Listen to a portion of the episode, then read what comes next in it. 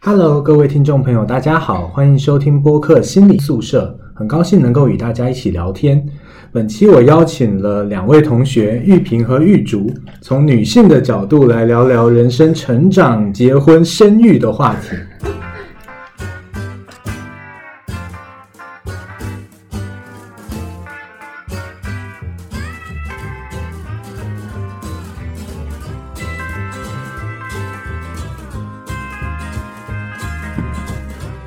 那我们就首先请玉萍和玉竹稍微自我介绍一下。好，嗯，我先开始吧。啊，大家好，我叫曹玉平，是一个工作了多年、毕业了多年，然后呃结婚生子的，呃一个年龄比较大的学生。没有没有没有比我大， 对， 嗯，然后是现在是在应用心理专业学习。嗯， OK，结束了。谢谢，欢迎玉萍。嗯，我叫郑玉竹，然后自我介绍呢，我觉得挺难介绍的。然后我也是九零后，嗯嗯，我也是工作了很多之年，呃呃，毕业六年之后，然后再考上应用心理的研究生，然后现在正在读，呃，读这个专业。然后我最最最一直不变的最大的爱好就是喜欢大自然，然后比较喜欢猫猫狗狗。嗯，欢迎玉竹。那我之前都分别跟你们两位稍微聊过，就是相较于班上其他的可能刚刚毕业然后就考上研究生的同学，我们这几个应该都算是比较多的一些工作经验，还有人生的经验等等。那这个在成长的经历中，应该有很多事情是影响自己人生做各种决定的。那你要我们，不然我们就先从这个成长经历开始聊起吧。好，玉萍阿巴先说说看。嗯，我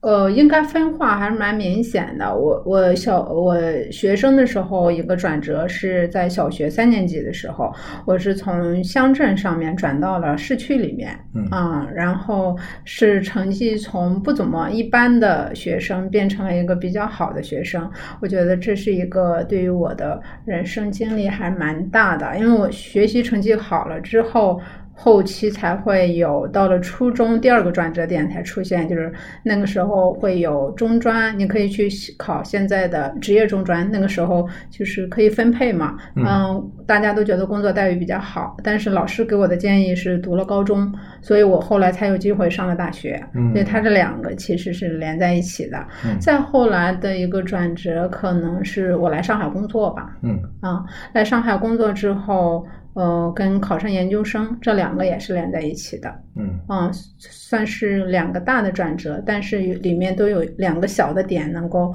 互相影响的。你所谓的转折，就是说，如果当初没有发生这些改变的话，你就人生就会走上不同的路了。嗯，对。哦、那这些改变对你而言，现在的感觉是什么？呃，我前几天突然想到的就是，因为有跟家里的朋友联系，然后我又想到了我现在的生活，我就感觉可能如果是另一条道路的话，我可能会现在比较平稳一点，因为他们大多都是老师或者是公务员，嗯然后有了孩子，嗯房子、家庭都很稳定，嗯然后就会感觉生活挺平静，也挺宁静，也挺有一种很淡然的幸福。嗯但是想想我现在呢，就感觉我一直是好像在走在 走在一条上坡的道路上，嗯然后就自己可能会有点辛苦。然后就感觉需要处理的事情、面对的问题都会比较多，好像自己还处在一个成长的阶段，而别人已经就是开始收获了。嗯就这种感觉，所以还是感觉上蛮明显的，就好像我这边还是波澜壮阔，别人 那边就已经很平静了。嗯，嗯你说波澜壮阔，还有走上坡的感觉，听起来都是蛮正面的呀。嗯，某种意义上来说，应该是正面的，就是从咱们这种强调学习、终生学习，然后不断进步的角度上来说，嗯它可能是正面的、积极的，但是可能对于我那些同学来说，我觉得他们收获的可能是另外一种经历吧。嗯啊，呃，作为女孩子可能会有所谓的相夫教子，因为她们都是有工作的，也都是工作的比较优秀的这个女孩子，嗯、但是她们会有家庭，也会有事业，但是她们的经历。就是花在的地方和我可能就不太一样，所以他们的收获或者说对人生的理解可能会跟我不一样，所以我觉得可能是两种状态吧。嗯嗯，那玉竹要不要说说看你自己的成长经历？嗯，其实我的话有一个很重要的，也不能说是事件，就是我从小我父亲对于我的教育。嗯，因为我父亲他本身就是一个那种求知欲很强，然后一直保持自己终身学习的那种状态。他甚至到了现在年纪大了，他还会去学摄影啊，或者是学电脑的各种视频、音乐编辑软件啊。哦哇，那很好啊。对，他还喜欢玩无人机啊，就是他可能他 这个很不错，对他这啊种状态给我带来了很大的影响。嗯，而且就是因为我从小其实生活的也挺动荡不安的，就是我小学读了四个学校，然后哦我在呃大学之前应该是有搬过十次家。呃嗯，所以一直是在处于一种变化的环境当中，嗯、从进一步也造成了我，呃，我就这种，呃，也比较追求变化和新和那个新鲜事物的，然后好好好奇心特别强的一个人。嗯而且我爸对我从小的教育，我爸妈也不是说像女孩子你要你要学会做家务，或者是嗯要做一个贤妻良母，而是把我们当把把我和姐都当成有点像男孩子一样的哎培养。嗯他会会跟我们说“好女儿志在四方”，从来不会对，从从来不会想着一定要把我们留在家里，而是希望我们能够呃展翅展翅高飞那种。嗯所以后来也是因为这个原因，我才到那么远的地方，就广州上大学。嗯当时我们那一届的话，到广州应该就只有我一个人，因为大部分人还是去了武对汉，比较近嘛，对湖北。嗯，我当时到了广州的话，其实这个是一个非常大的转折点，因为我小时候成长其实也是在农村乡镇，嗯嗯呃，后来去了一线城市之后，其实对我有很大的冲击，因为大量的信息以及新鲜事物，包括周边的同学嗯那些东西向我涌来，然后让我开拓了很多眼界，也看到了很看到了很多不一样的人，原来不是都是像我们家里那个样子的，嗯嗯，然后包括就是思想逐渐变得比较的开放，嗯，也会比较更加有包容性，因为广州本身就是一个非常具有包容性的城市，嗯，对，而且有很多新鲜的事物都是从广州那里开始进来，嗯，他们那边的人也是也是很有包容心的，呃，没有什么排外的这种意识，嗯，我觉得广州给我的感觉就是特别有活力。对，嗯广深那边，嗯对，是的，就是是大城市里面让我觉得特别有生活气息的一个地方。对，嗯是的，我以前那边去广州、香港那时候，真的让我有觉得这个地方是跟南洋有连接的，因为可以看到呃不同肤色的 人，然后还有那些很大的什么花椒啊、鱼翅啊，这 些我觉得都是很哇很有特色的东西。嗯尤其是吃的是吧？嗯，再后来一个大的转折点的话，应该就是恋爱了。因为我是从上大学开始，因为我跟我老公是同班，哦，我们同班刚开学不久就在一起了，很快我跟他相当于是一见钟情。嗯然后这份感情对我的影响很大，因为我那个时候也才刚满十八岁，嗯一直到现在，可以说他在一定程度上也对我的整个性格和呃和三观造成了很大的影响。 因为我刚入学的时候，我是一个一个非常非常社恐的人，就是不嗯不跟人说话的那种。嗯但是因为谈恋爱的原因呢，我需要经常跟我跟我老公，那个时候还是男朋友，对哦他的朋友去接触，因为我很乐于去融入他的群体，因为我是一个比较那个时候怎么说，有点恋爱 脑吧，很非常的恋爱哦脑，嗯就是，嗯。但是恋爱脑有时候这件事情其实也是有一定好处的，嗯就是当你把对方的很多东西，呃，当成是一种当上当成是自己的东西之后，你会去试着去走进他的世界，然后从而去拓宽你自己的世界，比如说他的兴趣爱好，他所知道的知识以及他的朋友，其实这个东西它也是有利有弊的，嗯嗯嗯嗯，所以那个时候呢，慢慢的开始也也慢慢开始打开了自己，嗯所以其实他慢慢带我走出来，嗯，从那种封闭的状态，呃，包括认识后面的一些朋友，都对我都对我有很大的影响。嗯嗯，所以这个是我从恋爱当中收获了很多的，而且我以前是个特别作的小女生，嗯对。但是我老公就是属于那种不离不弃，然后特别笃定、特别踏实的那种那种性格，跟我是非常大的那种互补的那种，嗯嗯，也给予我很大的安全感。然后在这种情况下呢，就是我会觉得，嗯，呃，就是在异乡漂泊的时候，也会感觉两个人有那种很亲密的连接，嗯让我好像在这个地方找到了一种归属感。嗯嗯，再之后呢，就是就是经历了结婚，但是结婚这个事情是是我们在谈了七年之后才结的，而且当时我们又从广州到了上海，嗯，期期间还有回过常州一段时间，因为他是常州人嘛。哦，对，嗯，结婚这个事情最大的一个挑战对我来说，就是双方家庭的这种融合。嗯因为相对来说，他的父母还是比较传统嗯的，尤其是他的父亲。但是我又是一个嗯新时代女性， 嗯，中间免不了会有很多的那种冲撞，所对，可以理解，对，然后这对我来说是一个，嗯，当时是一个很需要处理的一个议题。哦，对，后来我是慢慢的找到了这个中间的平衡，因为一开始我从完全的去迎合，然后不会去说 no，到了现在就是我可以自己。可以说我想要什么，我不想要什么。如果嗯我实在有些事情我没法做的话，我可以直接对他说我不要，嗯对哦，我觉得这个也是，嗯、这个中间的融合促促成我自逼迫我自己做的一个成长。对，对，嗯、所以总的来说呢，就是这些事情，呃，它也有坏的方面，也有好的方面，嗯但我会觉得在这个过程当中的经历其实是非常还是非常的宝贵的，嗯也不然也没有现在的我。 对，很奇妙的是，就是女性在这个社会结构下，就必须要有这样子的一个融合适应的过程。男性就还好，女婿被认为做什么都是可以接受的。对你要帮忙做家务也可以，你要在沙发上坐着不干不干活也可以。对可是媳媳妇在那个这种场合就会自呃每每一举动都要斟酌。是的。对，就是我到底该怎么样好呢？对我是到底要不要去帮忙？我帮忙对可能又帮不上什么忙，但是我对嗯不帮忙又显得我好像不太显惠。对，但是后来我就我就想明白了，就是就是我就我老公让我就坐在旁边陪他看电视，我就坐在那里陪他看电视。嗯就是有时候不一定非要讨别人的喜欢，但是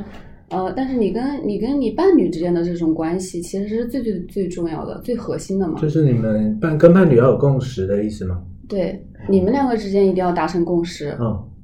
我觉得她老公还是给了她好多支持，就嗯是心理上的支持还是蛮多的。对对啊，对吧？我就觉得这个因素其实，嗯，挺重要的。其实就是关于就是双方家庭的时候，其实我因为我老公跟我家比较远，嗯所以基本上双方家庭不会有。交流基本上就视频，嗯但是有一次我也是碰到了一个事件，就是我在呃，就是考上研究生之后还没有开始，还没开学，就六月份我回回他家住了一段时间，因为他妈妈腰受伤了，嗯然后我住了一段时间之后，就是在那家里有做饭，就是有了比较密切的接触了之后，嗯他爸爸有一次说的话不是特别好听，就就是。 我也有说有什么遇遇到到说什么过，对，就说是什么他会感觉，因为我毕竟嗯不能工作，一方面上研，对吧？然后就是相当于不能赚钱，然后你还要花钱，而且嗯花的还不少。然后嗯他爸就会觉得他儿子肯定很辛苦啊什么的，嗯然后就会觉得，嗯，哎，反正就是感觉可能不太好。然后他说的话就，呃，稍微有点儿，呃。重了一点儿，但是他口气不是特别生气的口气，他嗯就只是好像表达一下自己的想法或感受的那种感觉。嗯我其实当时也没有嗯太往心里去，但是就是有点不舒服。我嗯后来就把这件事情给我呃老公讲了，讲的时候我可能就有点儿激动，因为我觉得他这么说就是对于我来说很不公平。嗯，我其实并没有，呃，就是说。所谓虐待或者是欺负他的这种意向，因为这对件事情我是真的很想做，而且我们俩也是确实呃沟通协商过，而且也是我老公他就是支持我去去考全日制的，因为我一开始是想考非全，因为我嗯觉得压力有点大，但是他觉得你还是应该考全日制的，所以我们俩达成共识了。然后在家里发生了这么一点小事情之后，我其实也就是跟他抱怨一下，我嗯们当时打电话抱怨了一下，然后他就在群里写了一大段文章，就在家庭的那个群里，嗯 写了一一大段话，然后就在那里说，就是我考研的这个好处啊什么的，以后未来的前景啊什么的，就相当于就是挺了我一下。哦啊， 然后其实我当时嗯真就不错心里还蛮开心的，就是就是感觉很多事情，嗯、其实也许你不是特别在意，但是如果对方他能够站在你这个角度上支持你一下，其实你心里面。是感觉特别好，嗯就是安全感也会大大的增强。因为很多时候，所谓安全感这个东西，虽然我们都说来源于自身，嗯但是就像玉竹说的，很多人当他 push push 老是 push 你的底线往后推的时候，其实你这个这个过程当中，如果有人支持你一下，我觉得就特别好。嗯是的，你说的这个经历我也有，因为我当时提出要考研的时候，就是就我公公也说，对那过了二十五岁，女孩子就不要读，不要再读什么书了，就要读一些实用的。呃，他建议我去读 MBA，因为这个企业管理的话，他会觉得比较有用。嗯对哦但是这个，而且中间在考研的过程当中，我自己反而还有过动摇，嗯嗯嗯，而而但是这个中间中间吧，就是我老公其实一直都比甚至比我还要积极 还要还要坚还要坚持，他就说你还是要考这个研究生，你既然想想考想想去念这个的话，你还是要去做。嗯，所以确实有时候身身边的社会支持还是挺重要的。嗯对。嗯，那所以两位到底为什么要来考心理研究生呢？尤其你还在全日制和非全在选，你的那个考量是什么？嗯，我考飞犬，其实我一开始就是冲着考飞犬来的，因为我、我觉得我还是希望有一份工作，嗯呃，因为它毕竟是有一份比较大的经济来源，我觉对得对于我的我个人来说，还有家庭来说，其实都是一份不小的收入，嗯可以缓嗯嗯解家里的压力。对，呃，但是是在今年考研，就是报名之前，然后它有了一个大的改变，就是一个是学年制改变了嘛，两年嗯变成三年，还有对一个就是呃全日制和非全呢，其实它它这个就是消费上面，就是学费上面差距就没了。然后我就想，嗯，那我现在损失的其实就是我那份工资对啊，呃，然后我老公就觉得他可能太辛苦，他说如果你一边上班一边学习，嗯然后还要坚持这么长的时间，对呃，他觉得可能会比较困难，嗯他就他就认为，他说如果你以后如果想从事的就是跟你学习的心理学有关的工作的话，嗯，他说你就没有必要。呃，嗯学习的同时还要去做与此不相关的工作，嗯然后我们俩就讨论了差不多有一个星期吧，犹豫了一个星期，我觉得最后还是选了全日制。我觉得他说的对，就是呃，如果我是真的想以后以此为职业的话，我觉得我就是应该全身心的去做这一块儿。如果我对分心的话，可能我两块儿都做不好，因为嗯当时我工作的时候，我们那个公司的老板他透露了一点点，就是这个担心，因为虽然周末不是工作时间，嗯但是其实我们很难分清楚。对，嗯对，周末有些时候你还是要有点可能跟工作有关的工小事情要做，嗯但是如果你上学了，就对于他而言是意味着你不能全身心的把你的精力放到工作上去的，嗯，所以他其实会考量这个事情，所以我最终还是呃多方面因素考虑之后，还是选了全日制。嗯但是考研、考心理学这件事情，其实嗯蛮久了。我其实比较理想化，我觉得，呃，因为我一怎么说开始对于心理学的了解非常少，我嗯是没有接触到它，就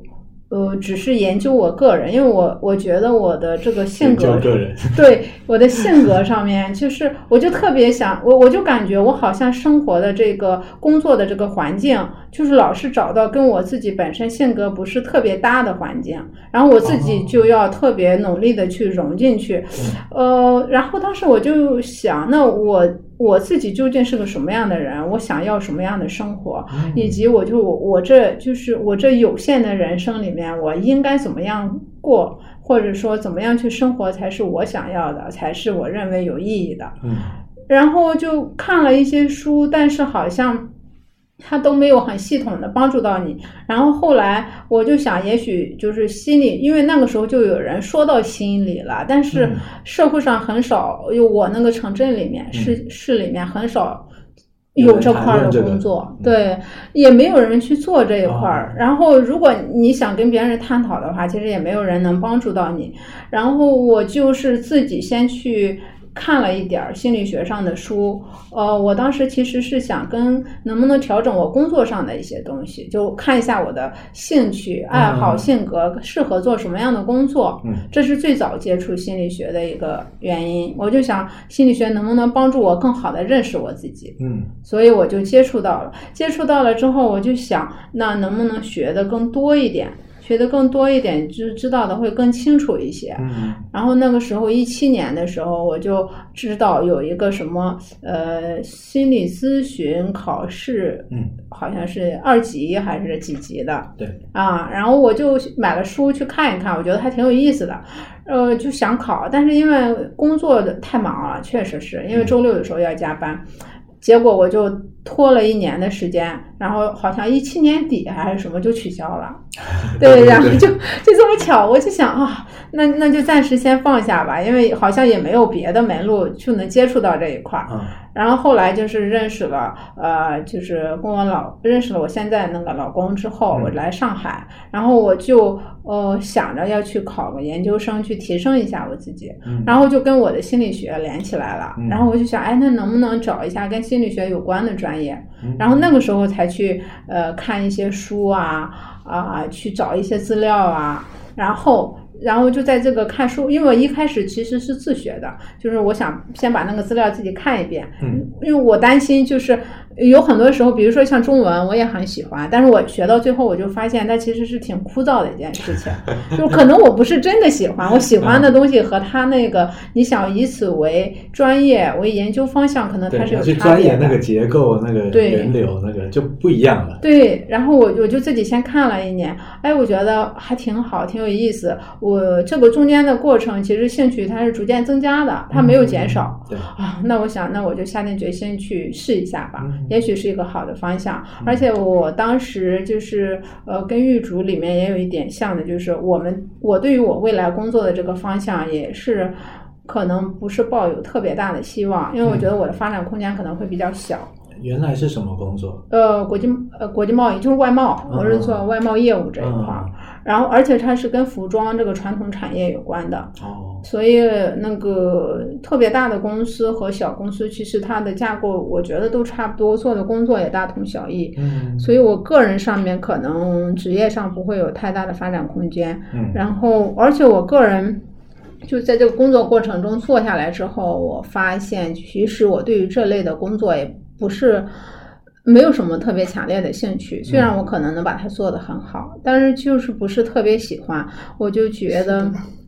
就是到了这种跟你非常类似。对，就是到了这个年龄，如果你你因为那个时候我做决定的时候就已经三十四五岁了，嗯，我就想，那就相当于差不多前半生啊，你一直对做的都是跟自己的兴趣或喜好没有太大关系的，对你可能都是按照这个社会、家庭或者其他人的要求、去塑造你自己，去生活、去工作。嗯那你能不能现在开始，就是按照你自己想要的这个意愿去生活？嗯啊，然后去尝试一下，至少，嗯，至于可不可行，能够做到什么地步，嗯我当时没有想到那么多，我觉得至少有个机会去试一下，嗯呃，就会让自己在一个所谓的合适的环境里面，不用待，就是待的舒服一点儿，嗯不用再呃特别别扭，要去迎合或者是要去老是去每一天都要去调整自己，去适应这个工作的这个环境，我觉得还挺辛苦的。嗯所以呃，下定决心考了之后，就准备了两年，嗯嗯，所以最终能考上是一件挺幸运的事情。所以我说对这是另外一个转折吧，因为我感觉现在慢慢适应之后。啊、我就觉得它真的就像打开了一个大门，嗯你看到了好多不一样的东西，学到的东西，到到现在为止，我的兴趣也是一直在增加的。嗯啊，而且我其实我特别开心的就是，呃，我们班就是除了像您刚刚说的，就是有直接大学本科毕业之后直接考研的之外，我觉得好多也是有一定的工作经历、嗯对对对结了婚的，嗯我就觉得这样特别好。嗯呃，我就想大家的这种对人生的看法，还有对很多事情的看法，它都会有分层。嗯嗯，然后大家也有时候也会有不同的地方，而且你可以互相去看一看，哎，别人是怎么想的哦，这个点就这这个角度看，哎，是这样子的，还挺好的。嗯嗯，我就觉得特别特别开心，能够就是认识到这么多不同的人，所以就哎，还觉得蛮幸运的。那你在这个探索的过程中，有探索出你觉得自己比较适合或喜欢什么样的环境吗？嗯，我可能还是不太喜欢跟太多人打交道。哦嗯，我也是嗯，对，虽虽然就是说我的，我虽然咨询什么的，就是学心理学好像都是要跟人打交道的，对吧？呃，应该对人很感兴趣啊什么的，大家都是这种想法。但是我在实际工作中，当我需要面对好多不同的人去跟他们去沟通和交流的时候，我其实是挺烦的。嗯嗯，就是感觉，因为你要去协调，去就是就有点像咨询的感觉，你要把嗯自己放在他的那个位置上去考虑他的想法和观点，然后换了一个人之后，你还要去呃再去想他是怎么想的，最终你要把所有这些人的不同利益和想法协调起来，对是的。然后再去达到自己的这个目的，嗯特别辛 苦。他他，而且他的交流永远都是停留在浅层次的，不会说涉及到这种心与心之间的对交流。呃，像我也是的，因为我性格其实本身是比较内向的，看不出来吧？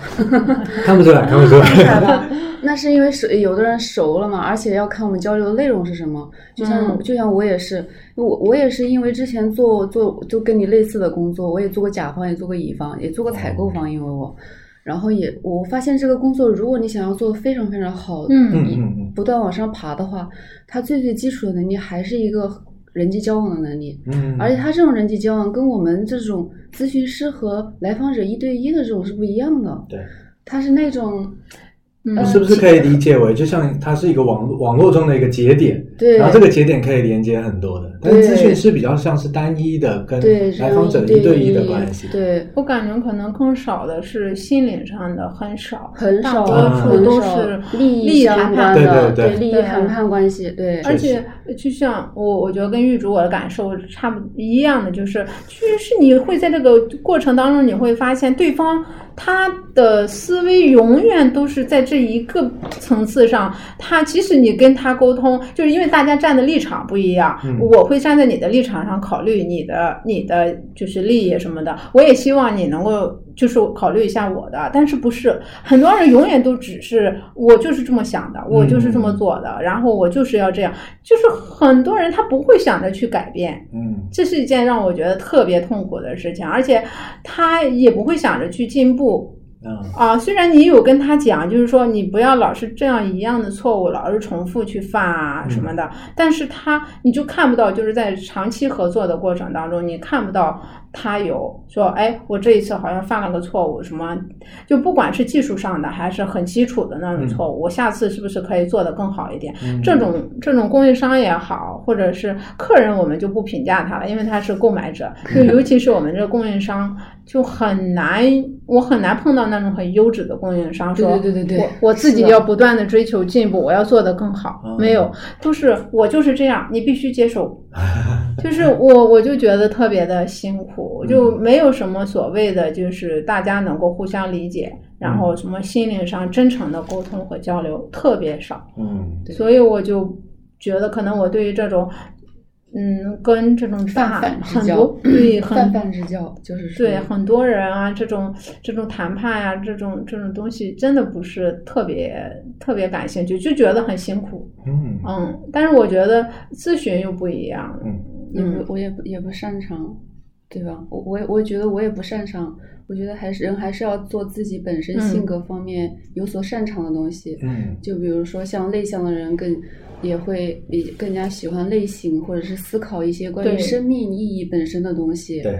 嗯，就我好像从初中的开始就有这种倾向，嗯就是会去思考人生的意义到底是什么，嗯是一个非常追求意义感和这种自我对实现的呃一个人，而不是呃，他们有的人会觉得只要能赚钱，他们就会很幸福，嗯是的但是我我我没有办法，就是仅仅因为这个就感到幸福，可能嗯每个人追求的东西它不一样嘛，嗯所以当时就是也会也是基于一方面是基于这个考虑，另外一方面还有就是，当时我报专业的时候，其实是我姐帮我报的，我那嗯个时候什么也不懂，我啊就姐大学的我姐啊啊给我大学对、嗯报大学的时候是我姐给我填的，啊那个时候就是因为国际贸易这个方这个特别的好，而且嗯特别好找工作。而且收入也还可以嘛，对嗯因为它是只要你努力，你就会有回报的。对，啊嗯，所以一直没有没有去真正的探索，就同一性早闭嘛， 就是一直 要不没要有翻译一下？对，就是就是从来没有经过探索就走上了一条路，嗯啊对，莫名其妙的，好像就是因为大家都说这个挺好的，哎是的就是的去了。嗯嗯，其实我高中时候就很爱看心理学相关的电影，嗯，但那个时候我身边确实没有一个人学习这个方面。是的，嗯，我们因为我们那个年代， 对呀，我感觉那个时候我们好对，少确实 是我们那个年代，基本本科没有一个人读心理学，嗯没有，没有，我觉得那个时候我报的时候好像都没有这个专业啊。我当当然那个时候，因为这个太冷门了，太这冷东了。西那个时候就是理工科走天下的年啊代，对对对，然后我同学基本都读的理工科，然后就直直接去读硕士或者是博士之后，然后去研究所啊，那那这种这种模式，嗯嗯嗯，所以当时呢，就这也是一方面的原因，就是其实兴趣爱好其实本身就在那里，只是它一直没有对被我自己把它给激发出来。然后后来我其实，在工作当中，我就有关注一些公众号，比如说一心你啊、嗯 NY 啊，还有度过，其实这些我之前就一直有关注。嗯，然后有时候会上去看那些文章，然后会觉得，呃，对人性进行这个研究也还是蛮有意思的，嗯是吧？嗯？嗯，是的，就是玉竹刚刚说了一个点，其实也是我特别纠结的，嗯就是有些人他能够分得很清楚工作生活。对嗯，就比如说，我需要这份工作，这份工作它能够带给我，比如说社会地位或者收入待遇都很好，对，然后我就可以在工作里，呃，把我自己放到那个位置上，我做的很好。即使我可能不喜欢跟不同的人去沟通、去交流、去打交道，嗯但是我可以把它做得很好，因为这份工作它给了我我想要的东西。对，对啊，我私底下就哦，好像跟朋友啊什么的，呃，都可以按照我认为舒服的方式去交流。嗯，我见过很多人其实都可以做到这一点，而且做得很好，是的，但是我不行，我也不嗯行， 对我就很拧巴可。以理解啊，就是在工作我获取我要的嘛，钱啊，还有收入啊、地位啊，然后我另外跟我的朋友去打球啊、吃喝玩乐这种。虽然就是说，我不呃，行表面上可以分开对，但是心里面难 受。哦就是怎么一说天工作结束下来之后，感觉整个人好嗯浩劫，对对就是对好像戴着假面生活了一整天，然后我对回到家，我就只想自己一个人待着，然后我手机赶紧扔一边，然后嗯不要谁都不要打扰我，我要看我自己喜欢的电影，然后我现在要进行一会儿独处的时间，嗯因为白天那种信息太多了，然后觉得嗯好疲累，嗯就是一种浩劫的状态。而且你对于你的工作，其实这样子，呃，就我就感觉就没有什么热情。啊但是其实工作是我生活的很大的一部分，对嗯我不希望我做的工作也不是我喜欢的。嗯啊，它其实占了我生命当中大概二分之一的时对啊，间，因为一天不八多小时根本不可能嘛，对大啊家都是这样说，嗯， 但是其实它占用你很多的时间。对对。然后你说啊，我我我就想，就就好像说啊，我其实有我想要的生活，嗯啊，我想要的生活是那个样子的。我可以到了某个阶段，比如说我可以赚够了钱，或者到了多少年纪啊，我就可以去做我喜欢的工作，过我喜欢的生活。嗯其实以前我也是这么想的，我可以先委屈一下，或者说嗯 先忍受一下，然后对先去这么做一段时间，然后到了一定的积，就是一定的年龄也好，或者有一定的积累也好，我可以去换一份别的工作或者一个别的生活呀。嗯，但是你会发现。啊就是每一天，它都是你生活的一部分对。你如果一直把它往后推，就是这些过去的这些每一天你过的这种状态，它就成了你的生活。嗯你可能真的到了你所谓的那个节点里面，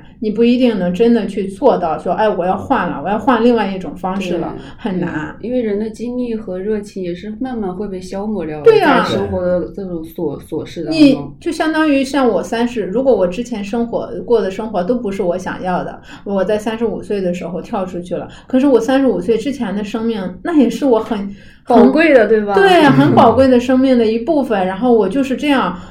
把它消耗 掉了。那我为什么不早点儿呢？对吧？嗯人生苦短，对吧？啊对呀、所以我这是我当时下了很大决心去转专业的一个原因。我觉得不管怎么样，就是嗯、呃我都是去尝试做一下我喜欢的东西。可能这也是我为什么对我自己在外贸这个行业发展前景担忧的一个原因，就是呃，在这里面我是没有办法为了呃待遇或者是所谓的利益。呃，去牺牲我，或者说去委屈我某一部分，嗯嗯，我开啊，人没有懂办法做到。所以你如果做不到这一点，其实你可能也赚不到什么钱哦啊，你有道的理你的前景也不会很好。对就因为你就比如说，如果说要做到这个订单，你就必须违背，呃不是违背法律，但是是你的良心或者是做人的准则。嗯有时候有些人他会觉是啊得我就是来做生意的，利益就是我最大的一个出发点，对吧？嗯但是他就会做决定，会做得很快。我认为这是好的，嗯但是我不行，就我我不愿意去舍弃我那一块儿去换取这个东西，嗯，那你肯定就做不好。所以这就是我最终下定决心跨专业的一个原因，我就不想再这么去拧巴。我觉得我们这几个都是工作过的，所以有一个很明显的就是我们大概能够了解，因为有过往的工作经历，让我们了解说哪工作里面的哪些事情是我们忍受不了的，哪些事情是我们可以接受的。那在可以接受的事情，我们又可以区分出，其实我们能够预想说我们能接受它多久，比如说嗯接受它一两年、五年、十年，某一些可能可以，可是嗯某一些，那你要一辈子都这样子，我们后来就会觉得，普遍的感想就是觉得不值得。嗯，对吧嗯对，我觉得这那个还是跟人的那个动机有关吧，就对是有的人他的个人成就动机非常的强，但我是属于那种社会成就动机比较强的人。嗯就是以前大学的时候，我我会想到去 NGO 组织，就是这种。嗯对，呃，但是那那个时候我就有看过，它里面会有只招心理咨询师，或者是需要国家什么证书啊什么的。但我从小受到的教育就是，我会认为先干一行爱一行。就你既然踏入了，你要先坚持，所以这也是为什么我一直到了现在才来考这个跨专业的原因，因为我前面我也是一直想尝试着在磨合，能对，够看去接自己受能不它能做好。嗯对，先看自己能不能做好，嗯，然后实在是接受不了的情况下，我再去换，所以也也这个中间就磨了这么长的过程，嗯、嗯磨了这么长的时间，但是这些经历其实怎么说呢？呃我有时候又会觉得，在这个年龄来读心理学，好像又是一个最好的年龄，因为啊可能我太小的时候，好像很多东西我没有一些特别实体的感受，比嗯如说工作中的那些嗯比较艰难的时候啊，对人际交往啊，对，呃职场的那些复杂性啊，对对对啊、，包括嗯亲密关系啊、嗯婚姻啊这些东西，可能没有现在这么多的感触和切身的体会。对，嗯嗯、这我觉得这对于以后我我跟我我去跟别人接触、去讨论这些议题的时候，都会是一个很宝贵的一个经历。确实，嗯，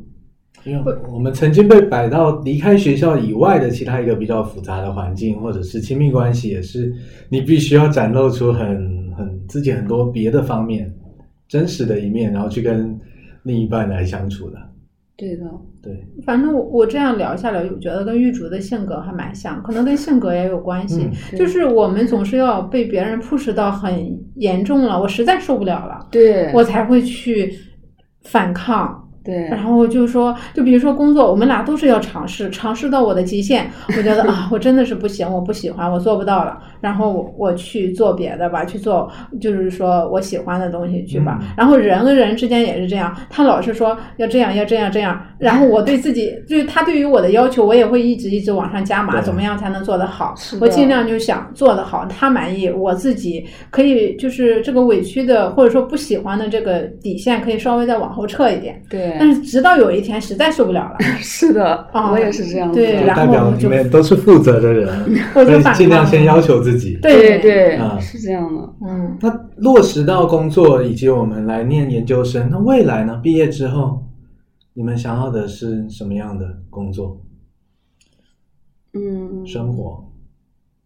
嗯，我可能我还是对房子有一个情结，房 子？ 我们这个专业跟房子有什么关系？你说就是 出说来，我什我么意思？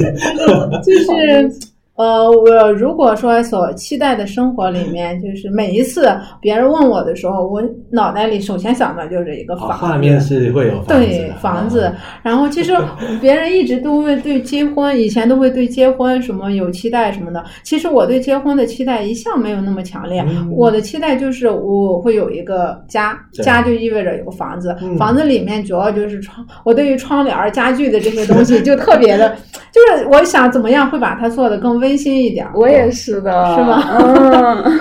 就是就是这种感觉，所以我现在我这个好像想法就一直没有变过，到现在为止，我问我想要的生活，我还是想，嗯、有个房子。但是可能在上海的话，所谓的市区，我就真的是没有办法做到，嗯就是这房子可能不能太小，嗯就是最好家里人就是 实在。对，家里人都能有有有家里人过来的时候都能住得下，但是也不需要特别大，而且家里装修的时候，我希望就是自然风格的嗯啊、能够比较温馨一点儿的。 DIY，是吧啊，对，然后就是我在家里真的是能够做一些呃自己比较放松的事情，呃，嗯读书啊，或者是呃看电影、听音乐都可以。嗯我还是希望，嗯、有一个就是哦，我当时还想要有一个书房，能够就是自己安静的看书。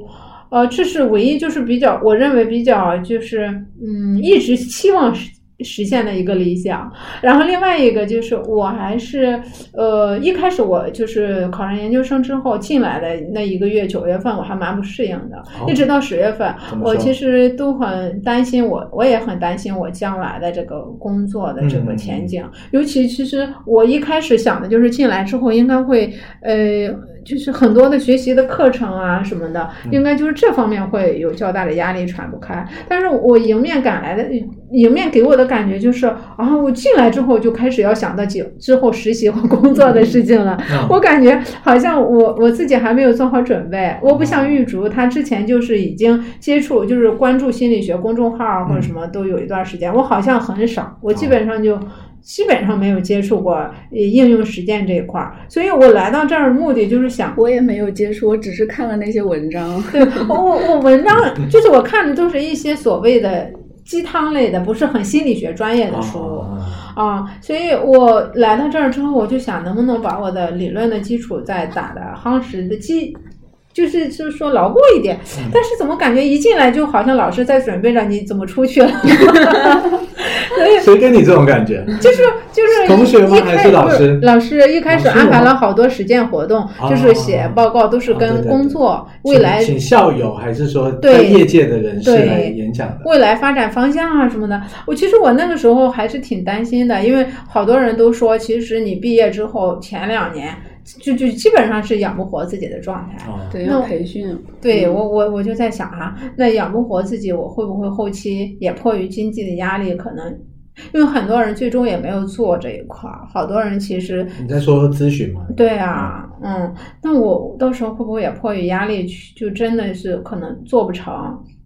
啊，我当时其实就是这这一直到现在为止，我我都是这几个月一直在考量这个问题，嗯但是呃反思过之后，我觉得嗯，我还是能够坚持一下的，我觉得，嗯嗯，即使可能一开始呃养不活自己，但我至少哦，我觉得要去要去试一下，就像我被生活里或工作里被别人 push 那样，一定要坚持到自己可能觉得真的哦，哦，好像我嗯、呃做不来了。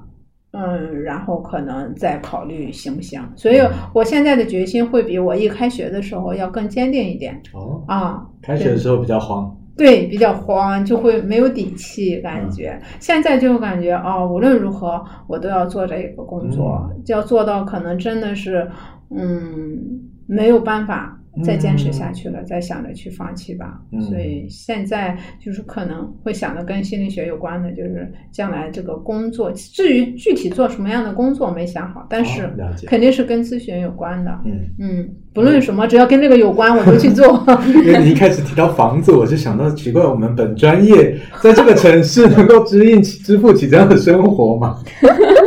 这是一个期待，嗯对，好，对，我们要有梦想。是的呀。那一组呢？ 我其实一开始，我我是下了下定了很大的决心，然嗯后决定要考这个的，所以是一直想从事跟心理学相关的专业，对，呃，相关的工作。相关很多啊。对嗯，然后呢呃，但是中间确实也有，第一，我不太想进像以前一样进到企业，所以我没有读公组。嗯嗯，嗯其次呢，另外一点就是在要要不要尝试一下做学术，或者是哦尝试一下。哦，对，曾好经有想过这个那个，但是后来我也有去，嗯，但是在这个过程当中，我会发现，就是前两个月我一直在思考这个问题，嗯我到底是要走非常，就是以后就奔着心理咨询师去，嗯还是说我要两两两者兼顾？因为我也有学长，他专硕，嗯他也是也有也有这样的情况，他兼顾着学术和实践，嗯然后同时在做，哦可能也有的可能偏学术方向了，然后可能以后去到医院里面做研究助理或者什么，嗯或者有的就是专门偏实践方向。对，所以我一直在这个中间摇摆，倒不是其他方面。嗯，但是经过两个月的探索，我觉得我可能还是想要去做实践这一方向，因哦为现在我觉得我们的国情现在这个情况，就是确实是非常的需要。哦，嗯，我还没有讲什么东西，到了 你为什么最会到了笑？最危险的时候还是 错， 这个没有没有，确实哦 现在确实是非常的需要，对吧？嗯嗯，对啊，不管是心理老师也好，对对还确实是市面上的心理咨询师也好，就市面上机构心理咨询师确实也很多，嗯但是不知道哪些是好的，哪些是不好的。以前没有办法很好的去甄别，因为对以前有那个证书嘛。嗯嗯，我就觉得还是想要去做这个方面，嗯现在是比较坚定的想要做这个方向。嗯，其次呢，就是确实做这个很要钱， 真的是一个很花钱的专业，因为我们学费也贵，然后后面的那些培训也贵，然后你可能一开始你还得从助理，然后慢慢的往上做。对对对，嗯，还好这一方面，就是我老公给了我很好的支持，啊这个确实我非常的羡感慕谢羡他慕。对他，他就是他从来不让我操心这 这这方面的事情，他就觉得只要你想学嗯都可以。嗯嗯那我那我就，对吧？就没有这些顾顾虑的话，那我确实是可以坚定这个方向往下走。嗯哦，这可能是我们女孩子比较好的，也算一个优势吧。就好像啊你经济压力没有这么大，哦，对，就是比如说我们俩，呃，结了婚的，我是说，哎，我就没对想过这点，嗯对，因为结了婚之后，比如说，呃，我觉得我老公也是很支持我，他包括支持我就一直从事跟这个相关的行业，嗯他也知道这个培训都很贵，他说，是但是的你还是要去做，啊所以他那赚钱的工作其实主要就是他在做，嗯嗯，所以你看，可能就是女孩子这方面儿，就是是不是所谓的优势？可能我如果说我没有结婚，我一个人的话，那可能就会很辛苦，嗯然后嗯又要养活自己，那又我要肯去定会，去做一个能养活自己的对工作优先哦考虑。嗯，而不会更多的去想着自己的梦想有些什么，或者是嗯我能给社会带来什么。对，其实这个就涉及到自我实现的方面嘛，嗯就根据 那个是不是需要层次，你首先还是对对得对达到基本的温对饱，。这确实，对，嗯确实是这个也是婚姻带来的一个一个一个有利的地方。对，就互相支持。嗯那我跟我老公也是这么讲的，呃，我说我我我我先来学习了，我说后期如果你要是嗯觉得我我毕业之后，我说啊，但凡我能支撑家庭开销的时候，对嗯我说你可以考虑去不去去学别的。他可能会哎我考也，是这么换跟我他来说帮你 的。对他可能会学跟他呃跟他专业有，因为他也是工科，嗯呃跟他专业有关的什么呃管理类的一个方向。啊，我老公也是经济学的，经济金融的。对，所以他他也有这方面的呃一个打算，但是可能时间上面要稍微推后一些。嗯，这种感觉真的很好，是吧就现在你帮我，未来我也会是的，我对未来也互是相我也支持是跟我老公这么讲的。我说，如果以后我这有一天能够通过做自己喜欢的工作达到经济独立，我希望你也能够去做自己喜欢的事情。对，因为就是每个人的韧性，真的是有人在替你负重前行的。啊。嗯，是吧对，就是可能阶段会不同。嗯对，嗯。坦白说，我现在跟人家聊天，聊到婚姻、结婚都是百般的不好， 尤其是女孩子，或者说不要说不好，担忧。啊我很我已经很少听到关于婚面婚姻的正面评价，是然吧后？可能因为你是男孩子嘛， 啊，那也不对没行。有，我说我是有男孩子比较担忧啊，男孩子也挺担忧的，就对觉啊得未来压力好就会比较大责很任多很大担忧。嗯对嗯，赚钱的样。哦，我觉得可能是我我们俩应该对于，虽然我一直渴望要房子，但是为什么到现在一直都没有付诸行动？因为我们都把钱花在了别的地方上，比如说学习上或者什嗯 么上。衣服上， 就是说这个这个这个花销可能就会就是这个愿望就会一直往后推，但是我们都认为你投资自己可能是最重要的一件事情啊，所以我不会要求就一定要嗯有什么样的房子啊，一定要在什么位置，我们都希望哎这个东西我们这是个愿望，不实现也就不实这一现，但点我是跟你也很像，是吧 对，就是有些东西我觉得是能妥协，比如物欲对，嗯物欲这方面是可以妥协的。就是嗯大不了我我我考研期间一年的时候，我一年没有买衣服，嗯然后每天在家穿睡衣、反学反正就在就在家里念书，要穿什么衣服，对给谁看嗯呢？对，我也从来不追求奢侈品或者是那些东西，就是这些东西我觉得是可以降的，嗯对啊可以的，嗯但有些方面不能妥协，就是比如说我要做自己喜欢的工啊作。哎，可能每个人对于物质和精神的追求确实是会不一样。嗯，是啊，所以我我就说，呃，其实结婚怎么说呢？呃我昨天在想，我就在想结婚，因为一说这个话题，就想结婚它是什么？我感觉结婚它是恋爱，它就像它那个爱情，它是飘在天上的，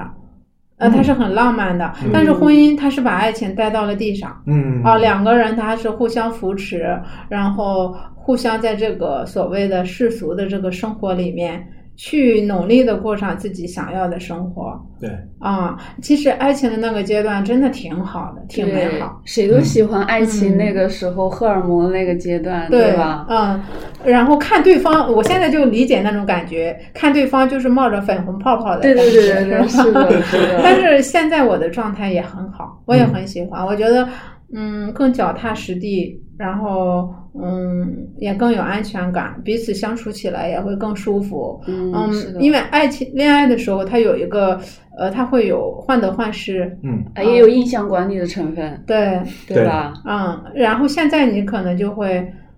更舒更舒服一些这个状态。我嗯目前觉得我对婚姻还是非常满意的。那那恋爱谈的好好的，进进入到婚姻，为有什么必要性呢？嗯，怎么说呢？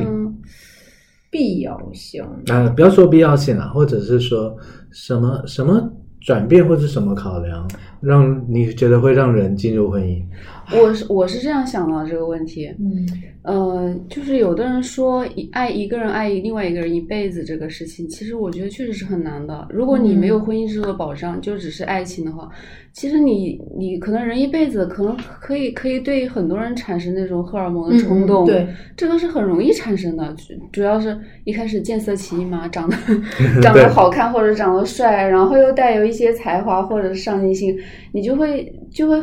就嗯可能那、那一种类型的人都是你喜欢的，嗯对吧？但是为什么你选择这个人踏入了婚姻？因为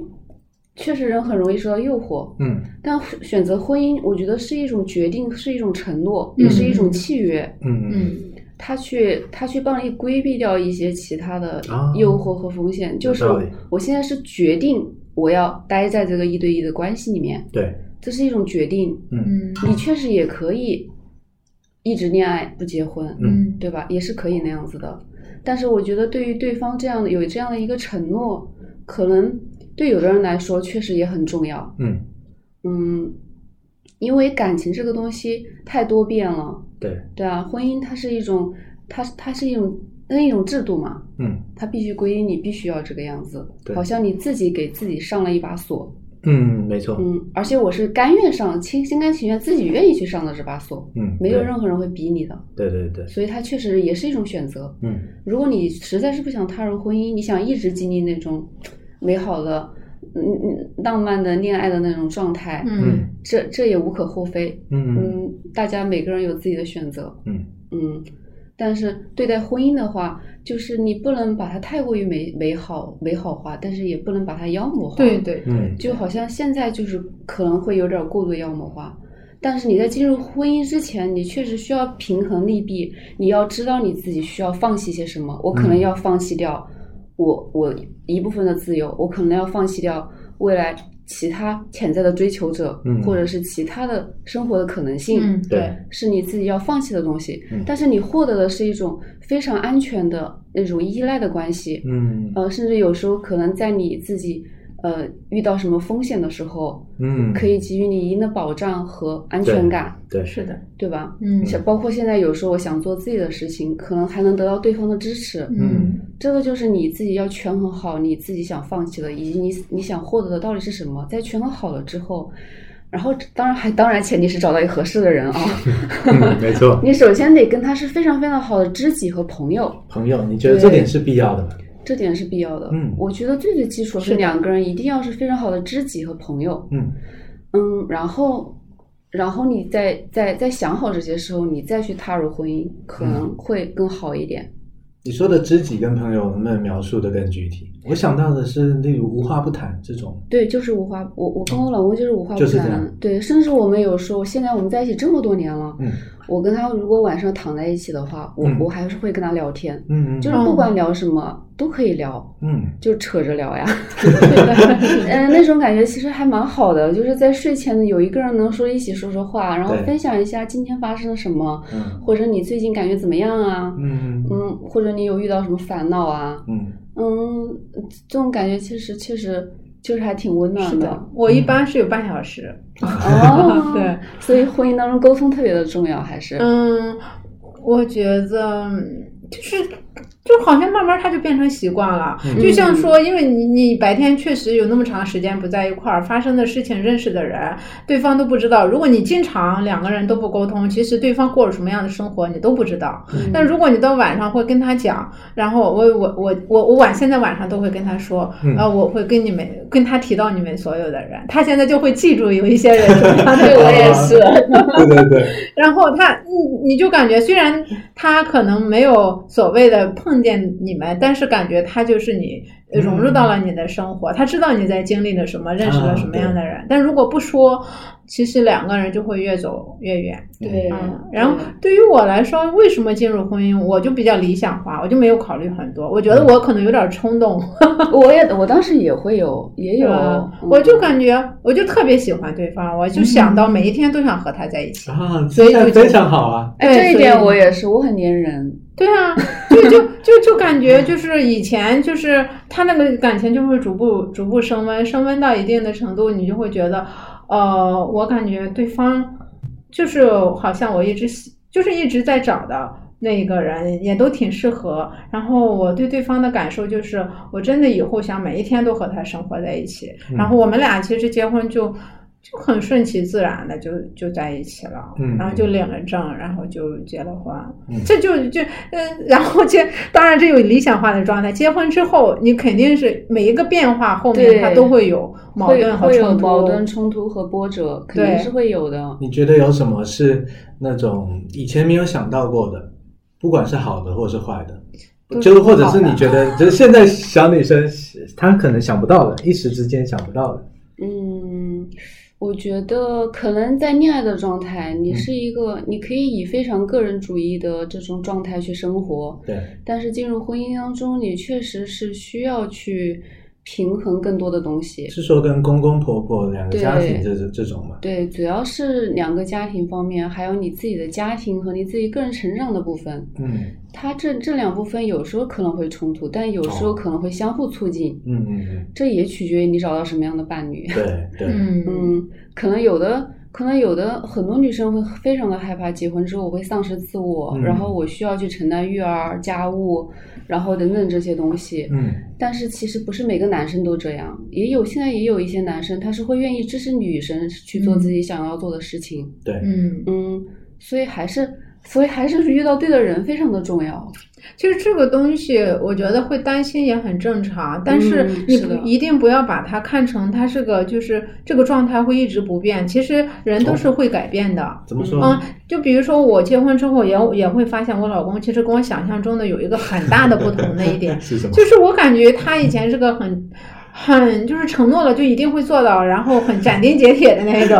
呃，但是后来我会发现他对于时间的控制真的很差，就是哎，就基本上就是说，呃，一个小时好，那你就不要想了，一个小时肯定好不了。我几点几点做，我感觉遇到知音了。我老公也是这样，晚期拖拖延症患者，就是他也不是拖延，他就做事情很沉浸，沉进去之后，他对于时间没有概念，他就一直做到哦好像我觉得累了，应该休息了那个地步，然后他再去哦，再去做哦，想了该睡觉了或者干别的了， 嗯所以这个时间点上他永远都不准，你知道吗？ 但是我就不行，我就觉得你说了几点就是几点，说了哪一天就是哪一天，我都已经计划好了，你那一天又说不行了，你说我对对对对，啊很具体的，对，就很烦啊对。嗯对然后我这一天又得重新安排，比如说本来说好这一天要去哪个地方玩，然后他又要出差。 当然这种对情对况，对对对，我也会这这遇种到情况行，我能理嗯解。但是有很多时候其实是我认为你可以做到的情况自下己，的因素造成。对，然后你你老是把那个时间点往后推，嗯，然后你就觉得啊，你怎么跟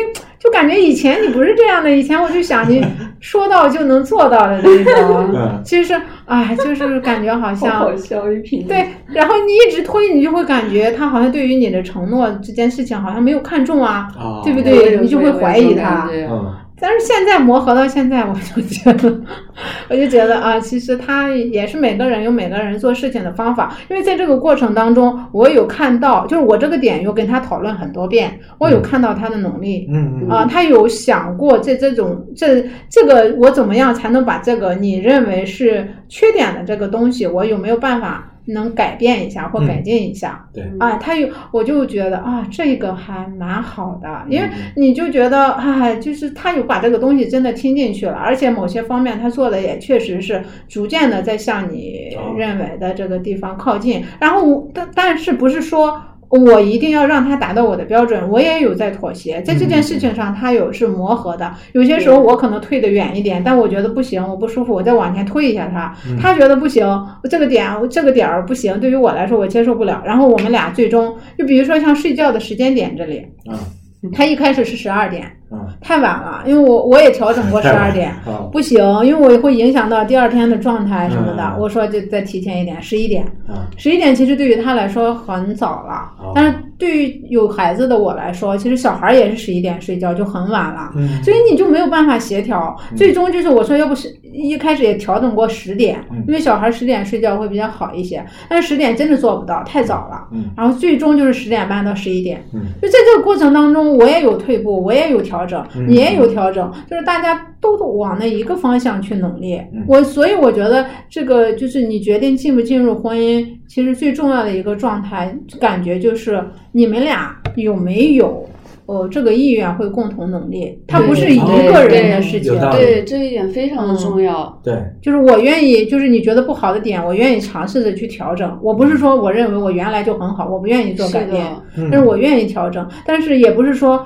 呃，我调整到你说的那个标准，也不是你的标准，可能也要稍微调整一是下，的，最终大家就可能会磨合的会好一些。所以婚姻，你说，嗯，可能让人觉得痛苦的地方，或者说让他们觉得害怕的地方，可能就是在。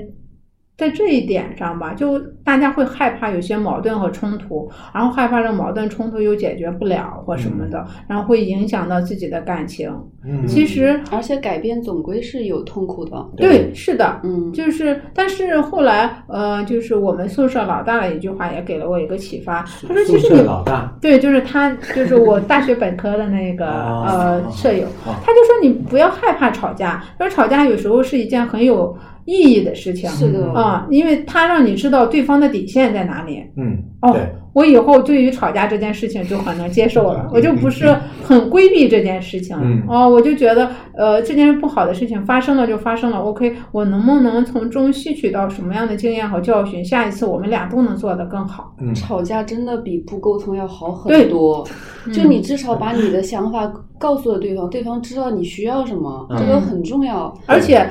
对方知道，就是你已经忍了很多次了，对就是他这一点他必须要做调整了。对，嗯你说的这个这一点，就让我就是之前看了一本书叫《爱的艺术》，弗洛姆的那个，嗯，他说爱确实不是每个人需要具有的能力。对，哦呃，我觉得更切切的说，我觉得每个人应该是有都会感受，都会都会都会有都会产生爱，嗯但是不是每个人确实不是每个人都有经营婚姻的能力。嗯，因为经营婚姻怎么说，就是要按他的话说，需要一种创造性的人格。创造性，创造性的人知道格。对嗯你不能把这个东西看成是一个静态的，就是哦我好像一结婚，所有的事情万事大吉了，嗯不存在这个可能性的。就是中间会你你自己会有变化，你环境也会有变化，还有各种施外力施加在你们两个这个核心家庭上面。你你你需要，但是但是确实，刚刚玉萍姐说，我非常的非常的认同，就是你要有那颗努力的心。对哦呃，还有一个比喻就是说，我们经营这个婚姻就像是在做一个实验，我们的实验目的和实我们的实验目的它是定在那里的，嗯，定在那里就是我们两个要携手走过这一生。嗯但是中间的这个实验方法有对很多很多种，对可能这个方法不对，我需要调整的是实验方法，对对而不是实验目的直接就划掉，我直接换换一个。嗯因为你跟另外一个人在一起，你也是跟另外一个人携手一生的目的，对，你还是需要去经历中间各种实验方法的这些嗯，对，磨合的过程。就但是彼当然彼，此要有愿意做实验的心，对，彼此要有做实验的心，因为两个人是一起合作来做这个事情。当然，也有人说我我的我的我的人生目的就是想一个人待着，这样也可以也，可以，对，也嗯可以，但就是经历会不一样。其实玉竹刚刚说的一点特别重要，就是改变是痛苦的。嗯，对，改变其其实实是换句话说，成长是痛苦的。对对，确嗯实，，因为这个改变就意味着，它不是说意味着妥协，嗯而是意味着我们在某一件事情上，或某一个所谓的什么价值观上，或者什么点上面，我们俩都能够打破了我们原来的固有的看法和观点，然后凝合成了一个新的东西。嗯就这一点，我觉得可能一开始是比较痛苦，也比较害怕的。然后，但是你如果在这个过程当中，就是不去轻易放弃，或者说不去把你的一些东西都放在情绪上，而是放在两个人，就是像玉竹说共同的目标上，嗯你可能就会觉得好很多，这种痛苦可能也会少一些。就是我们在婚姻里面都是要改变的，嗯，对，嗯，不是说哦，我觉得我现在就很好了，我不需要对去做什么改变。你自不己是也要有这种改变、想改变的心情，然后你你你当然有需要，你也可以向对方提出要求，嗯也是可以嗯可以去沟通要的。 push 他，对，有时尤候其也要 push 一下，因为我我们有时候也需要别人 push，其实。对，就比如说男同志做家务相对来说会少一些，嗯啊，你可能做的久了，你就会烦，那你就可以让他去做呀，这个事情是可以说的，嗯而且你不要指望说说了一遍之后他就 很积极的去做了，嗯 嗯你可能要多念叨几遍，多念叨几遍就多念叨几遍，这件事情呃就是形成习惯了之后，就是他也会体谅你，比如说刷碗这件事情。嗯那你我就今天很累啊，这件事情你就去做吧，或者说我已经做了饭了，你就去刷碗吧。嗯，还有收衣服这件事情，对，需啊要分工。就这些琐碎的东西，我觉得女孩子其实都可以让男孩子就是参与进来，因为对琐碎的事情其实是很耗精力的。对对对对，对，是的包括现在我们就是打扫卫生，现在也是定时间，周末嗯就是我他负责客厅，嗯，我儿子负责那个洗手间，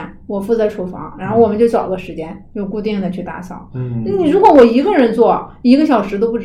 嗯，我也是这样，就是以前我老公是完全，我跟他两个其实都是完全不做家务，但是我是因为后来自己有生活过，他出国留学那段时间，嗯，所以我不得不逼着自己哦做。好，然后后来我跟他在一起同居之后，我会要求他做，嗯，就是先要求，然后慢慢让他自己开始养成这个习惯。嗯，当然他还是不乐意的，谁乐意做家务呢？都都不乐意。但是没办法，我们现在一起生活，那你那你到底要不要要不要那个？你不要的话，那我们就只能叫钟点工来了。嗯， 也有其他的解决方 法，其是实。是是是，所以就是说，其实这也是个有意思的过程，你不对觉得吗？嗯就是两个人，嗯，就是上次 Franco 问我们的时候，我也觉得，其实婚姻，我觉得给我们最多的还是，其实还是幸福更多，真的，嗯。虽然它中间会有一些磨合，但是我们彼此只要抱着一颗就是一想在一起的心，然后嗯，抱着一颗想要成长的心，我觉得最终你们都会迈过这些矛盾和冲突，嗯啊、最终就会达到一个比较嗯舒服的一个状态吧。嗯，嗯，就是人生真的是动态的，这一嗯点一定要接受。虽然改变是一件很痛苦的事情，但是静止是不可能的。嗯，而且你说到还有一点，好像我觉得还有一点就会对婚姻很重要的，就是要读懂对方爱的语言。嗯，哦，怎么说？就是每个人表达爱的表方达式方是式不真一的样不同， 嗯尤其是男女之间差异挺大的。对，可能一开始在热恋的阶段，大家都会互相说情话，会嗯非常明显的表达我想你或者，但是时间久了之后，嗯嗯男生确实会表现的更加内敛一些。对，而且他很多是表，可能是表现在责任感的一一些嗯方对对面对上，对或者是担当上，而而女生更多可能表现在那种，嗯，可我我我很喜我很依赖你，然后我现在就是想要拉着你陪我做我我陪我做我喜欢的嗯对事情，嗯嗯，这种爱的语言确实不一样，你能够你需要在这个中间去捕捉到对方的这个信息体会，对，比如说我老公他就是从来不说甜言蜜语的一个人，嗯他啊，从来不说，但是他会有一些肢体的表现。嗯比如说，他有时候会在你睡着的时候过来亲吻你，嗯啊或者有时候会在他上班之前，或者他早上走的走的时候，我还在睡觉的时候，他还过来亲一下我，或者有时候他回来之后，他会抱一下我，嗯嗯嗯，就方式很不一样。或者是我有时候遇到什么困难，我微信发给他，然后他就会帮我去处理。嗯啊嗯是，但但我是对就是那个意意思就是说，嗯，对方可能是以他表达爱的方式来爱嗯你，你嗯对可能要接受这一点，对，你要不接是你得说接受这一对点，对有时候不是说没有做到你你要的啊那对个对就对不爱你，对嗯，因为因为因为女生还是有浪漫情怀的嘛，对，很然容易后看是到别人家怎么样，嗯对别人电视上演的，然后就觉得那样才是唯一的方式。对，就仪式感呐、嗯可是实际上，现实中的人很，大部分很人好像，尤其大部分男人很难做到。对有像些那样东子嗯西是在细节当中，就是只有我和他才会知道的东西。去体会一下他，你去感受一下他做的事情吧。我觉得爱这个东西其实还是能够感受到的。对，一定是能感受到的。嗯，所以嗯，不要太在意形式这个事情。如果你在意的话，你可以自己去做这个形式啊。嗯嗯，因为有有一次他过生日的时候，我就会嗯，我就买了一个心形的蜡烛，嗯然后我也搞过这种事，对，就就这种形式上的东西，嗯他他男生基本上就很少做这种。哎嗯我然后我但是就觉得男生特别容易满足嗯耶，啊，是，就就是就是我我老公好像对我从来没什么要求，就哎即使、是即使他生日你把他忘了，他都不会生气。嗯，然后真的男生好容易满足，反而对反而是我觉得女生我我常常觉得我自己的倒是需倒是各种要求倒是蛮 多的，有时候也会需要反思一下，对确实要求很多，但是 听到这种为男生讲话，我真是太感动了。男生真的很容易满足。所以就是说，在婚姻里面，女生也是要也要有反思啊嗯，就是不能嗯老是一味的去要求，嗯，可能你知道我们送那些直男礼物，之所以送那些，就是因为其实我们自己收到那些也就够了。对，真的很开心。 比如说，比如说冬天到了，对吧？冬天到了，天气冷了，你给他买个买一套秋衣、秋裤什么的，他也会他会觉得你对他很好，对对对 就真的很 直男，可直怜的感直觉直男的可爱之处有时候。 我之前给我老公买了个耳机，他还觉得太贵了，嗯就是还会心疼。对对对。就是这个，就是嗯，就这一点儿就对，男生很容易觉得实用的东西就挺好 的，对对对，有时候也也有可爱之处，嗯是女生就会觉得某一些东西它不算是礼物，嗯，不能归在礼物那一项。对对我们可能对于使用的这个东西，就会感觉，如果你买的这个东西是家里太没实用用到的了，，太实用 了。就会感觉那你是买给我的还是买给家里 的？对，这个是确实是我们，你你嗯，我这么现在自己这样说，我有时候确实有时候，但心里有时候很难做到，对嗯有时候还是会渴渴望有一些浪漫的或者仪式感的东西。但是我突然会发现，确实对方好像对你没什么要求，嗯，那我们确实很也重要的发现对，嗯也这是也需要反思一下。对，这也像是你刚才说的，捕捉到对方表达爱，还有他所理解的爱的方式啊。是的，嗯，是的，我觉得你们刚才说的很好，就是包含说结婚做家务这个，至少对方也是要有个承认说家里就是有这么多事情要做，对，对他要的，能认知到这一点。对的，有有些男生可能可能家里从小宠的太好了，他不知道家里就是有那么多事，是的。你那个衣服不会自动变干净啊，对你所有的东西就是要买，它才会来到家里，就是要有人去定，一定了一定要让放在他某个位置，对，一定要让他做。嗯。就是一定要愿意去改变，对嗯，嗯对，但是有一个很，我觉得其实想想挺可悲的，就是男生，包含我觉得我自己某种部分也有这种感觉，就是结婚就是为了不想变才结婚的，听起来很可怕的一件事情。但是确实有某部分这种心态，就是因为你可以说说的严重一点，就是累了、懒了，然嗯，哦后就就结婚了。有确实有这种心态，但是呃，当然这不不应该让这种心态蔓延到生活的方方面面了。嗯所以确实对方也不能是完全一个心心心已经死掉的人，然后从就再也不想要做任何东西了，就想要舒舒服服的过大老爷们的生活，这种我觉得是肯定是不行的你想舒舒服服地过老可以年啊生活，你可以好好赚钱找个保姆呀。啊我觉得婚姻最终的状态还是舒服，啊！但是并不代表你不改变。对对，嗯，对就是它是两个事情，呃，因为在这婚姻里面，如果你动一态的舒服对，比如说我一直在改变，一直在成长，然后他觉得他不愿意，他觉得这个很累，我就想一直保持这一种状态。嗯嗯，也可以，如果我们彼此都能接受，对因为我们都保持了最舒服的状态。嗯，怕就怕在说他就是你一直不变，他我觉得不舒服了。嗯我觉得你这样子不行，或怎么怎么样，然后这两个人的点其实就不同了，嗯然后其实你就在这段婚姻里待的就不舒服了、嗯啊。但是如果说，哎，我就抱着想想不变，或者说想保持我自我的这个东西，在婚姻里待的舒服一点儿，其实我觉得可以的，因为没有人想主动改变的，嗯啊、但是就是一旦就是被迫的，都是被迫的，在对婚姻里发生矛盾和冲突了，嗯你必须的，对，就是他们就是婚咨询里面不也说吗？嗯就是痛苦的那个人是最先改变的。啊，有道理。对对对，就比如说那个我我们宿舍大学宿舍老四也是，他们一结婚的时候，就是我也不想刷碗，他也不想刷碗，那就泡在里面，最终谁忍受不了谁去做，嗯，我就是是吧？所以婚姻也是这样子，就是我们都想保持我们自己最舒服的状态嗯，但是发生冲突了，那么谁痛苦谁就会想去改。嗯嗯，然后如果这两个人都能够意识到这一点，共朝着一个目标去努力，就会更好 那。是最好的状态。对，嗯但如果一直是一个人，对，可有能时候就是会有只有一个对人对永远会觉得他先受不了，对对，那那会那比较就不辛苦不太，平衡。对对就不平衡。因为他就会一直很痛苦。对，那事实人不可能这我样觉得的，在婚姻中，你完全保持不改变是很难的，因为对，很难的。因为即使你不结婚，你活在这个世上，你一直保持不改变都是很难的。是的呀，你更不用说这个中间还涉及到两个人的互动，确实，对吧？嗯还有有时候你还有新的议题，比如说有小孩了，或者嗯是还还还有，比如说双方的家庭、父母、父母有时候也会对你这个家庭施加影响，对，嗯那你不可能就是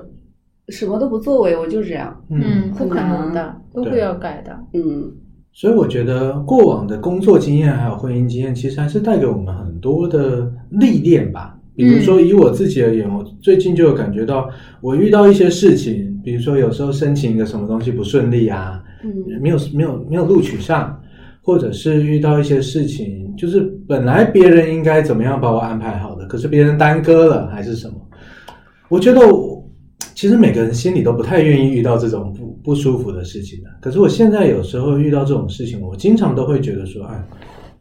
嗯，这些都是有概率发生的，本来就是有概率是的发生。是的对你是的人生本来就是会遇到各种不同的。所以原先在设想的时候，可能就会设想说，任何事情都有一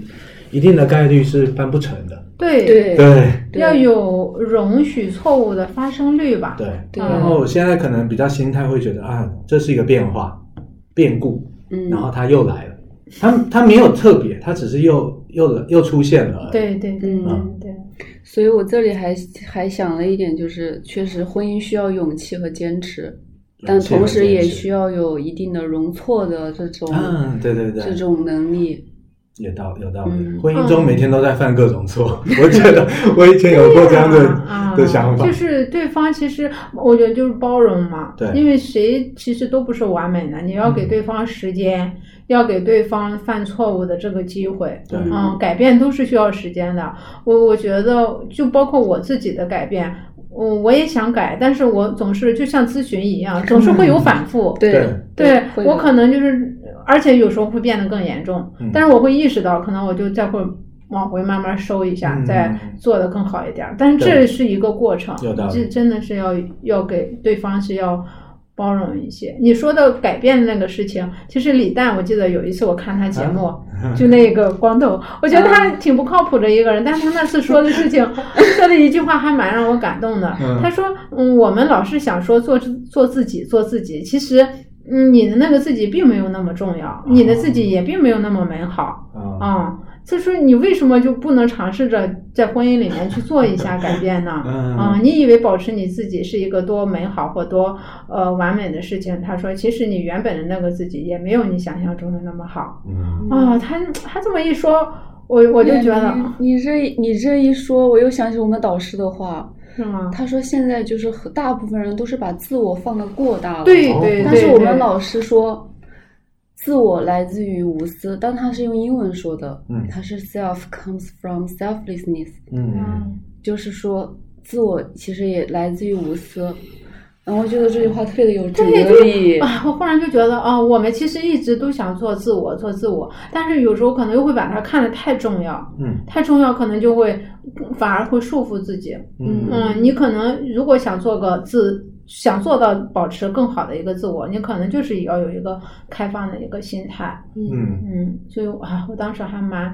蛮有感触的。他对说啊这句，话我觉得可能一代人有一代人的议题，这一代是人的我们会觉得他太过于想干嘛就干嘛，想要舒服就好。可是上一代的他讲这句话，他提倡这些的语境又不太一样，对可对能每个人都被某种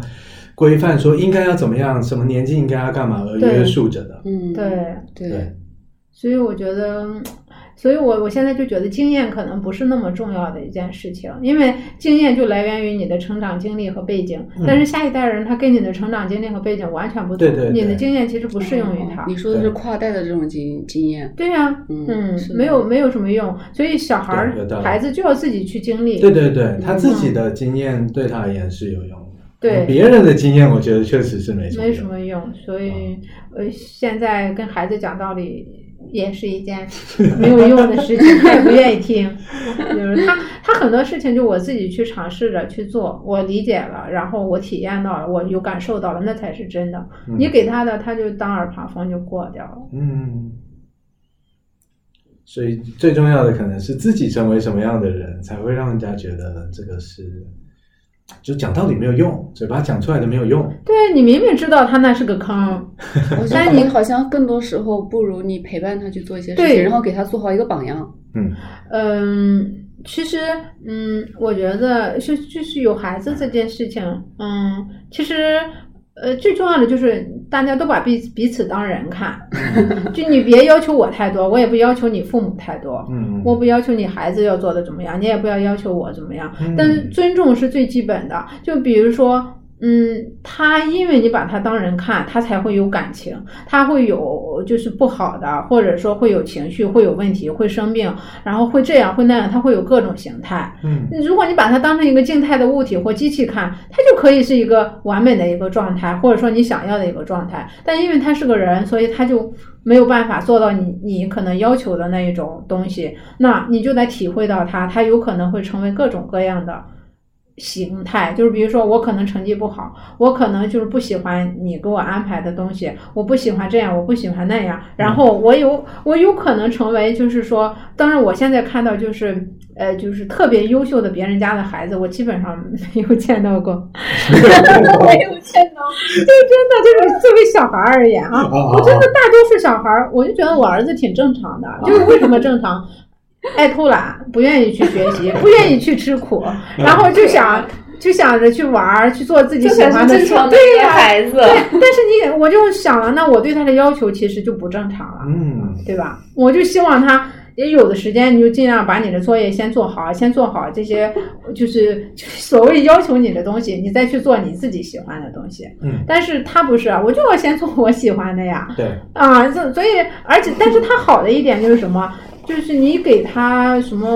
呃评价或什么的，他会有反馈。嗯啊，就是他会努力，但是他可能就是说努力一天，他就第二 天就就做不到了，他嗯就会没有那么坚持。但是有反馈总比没有反馈好。嗯有最麻烦的就是有的孩子他就是你怎么给他讲都不行，就嗯是我就是按照我的自己那种状态去了，嗯这就特别麻烦，真的是。嗯，我觉得会有点抓狂。嗯，你会你在你会有那种抓狂的时候吗？嗯，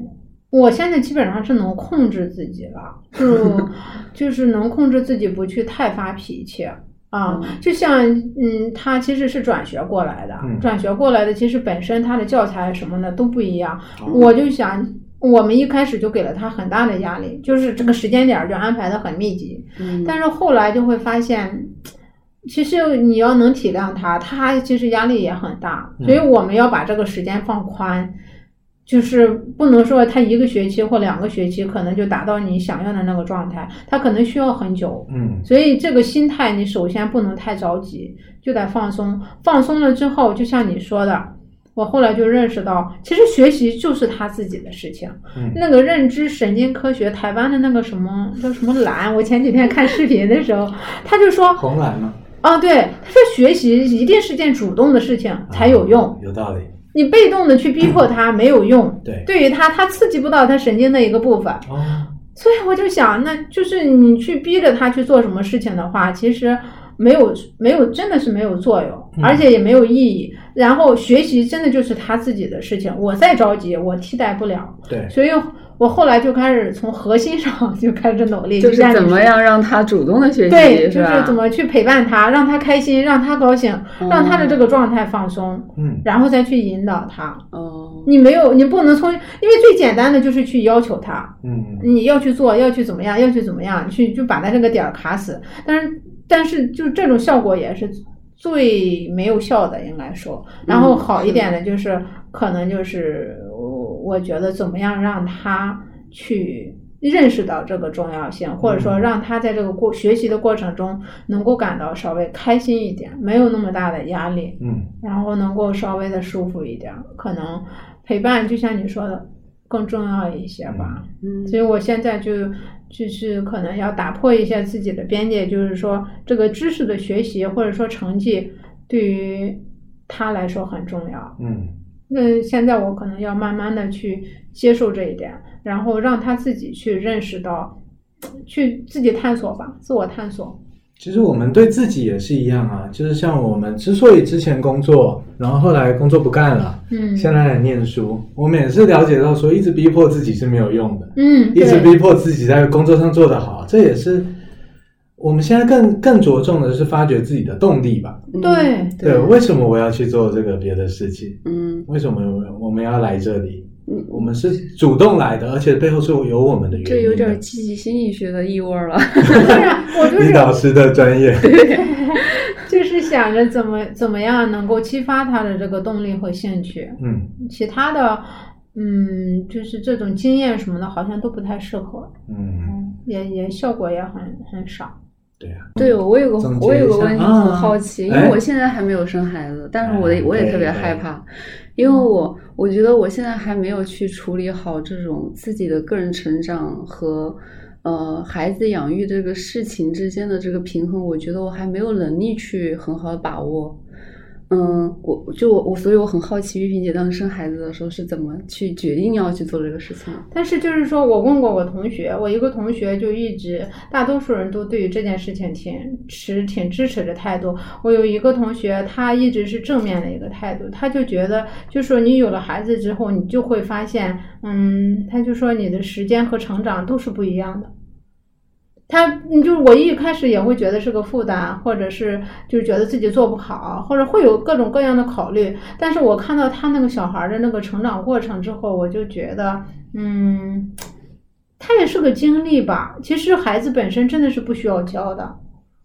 包括我从我我这个儿子身上，我也能看到，他们都有自己的这个特点，他们对于很多只是事需情要引导。嗯，就是可能你用你的这种所谓的陪伴，或者是你所谓的认为有经验的这个东西，嗯去引导他想往他走的那个方向上去走，然后嗯他自己在这个过程中的想法，其实也是能够影响到你的。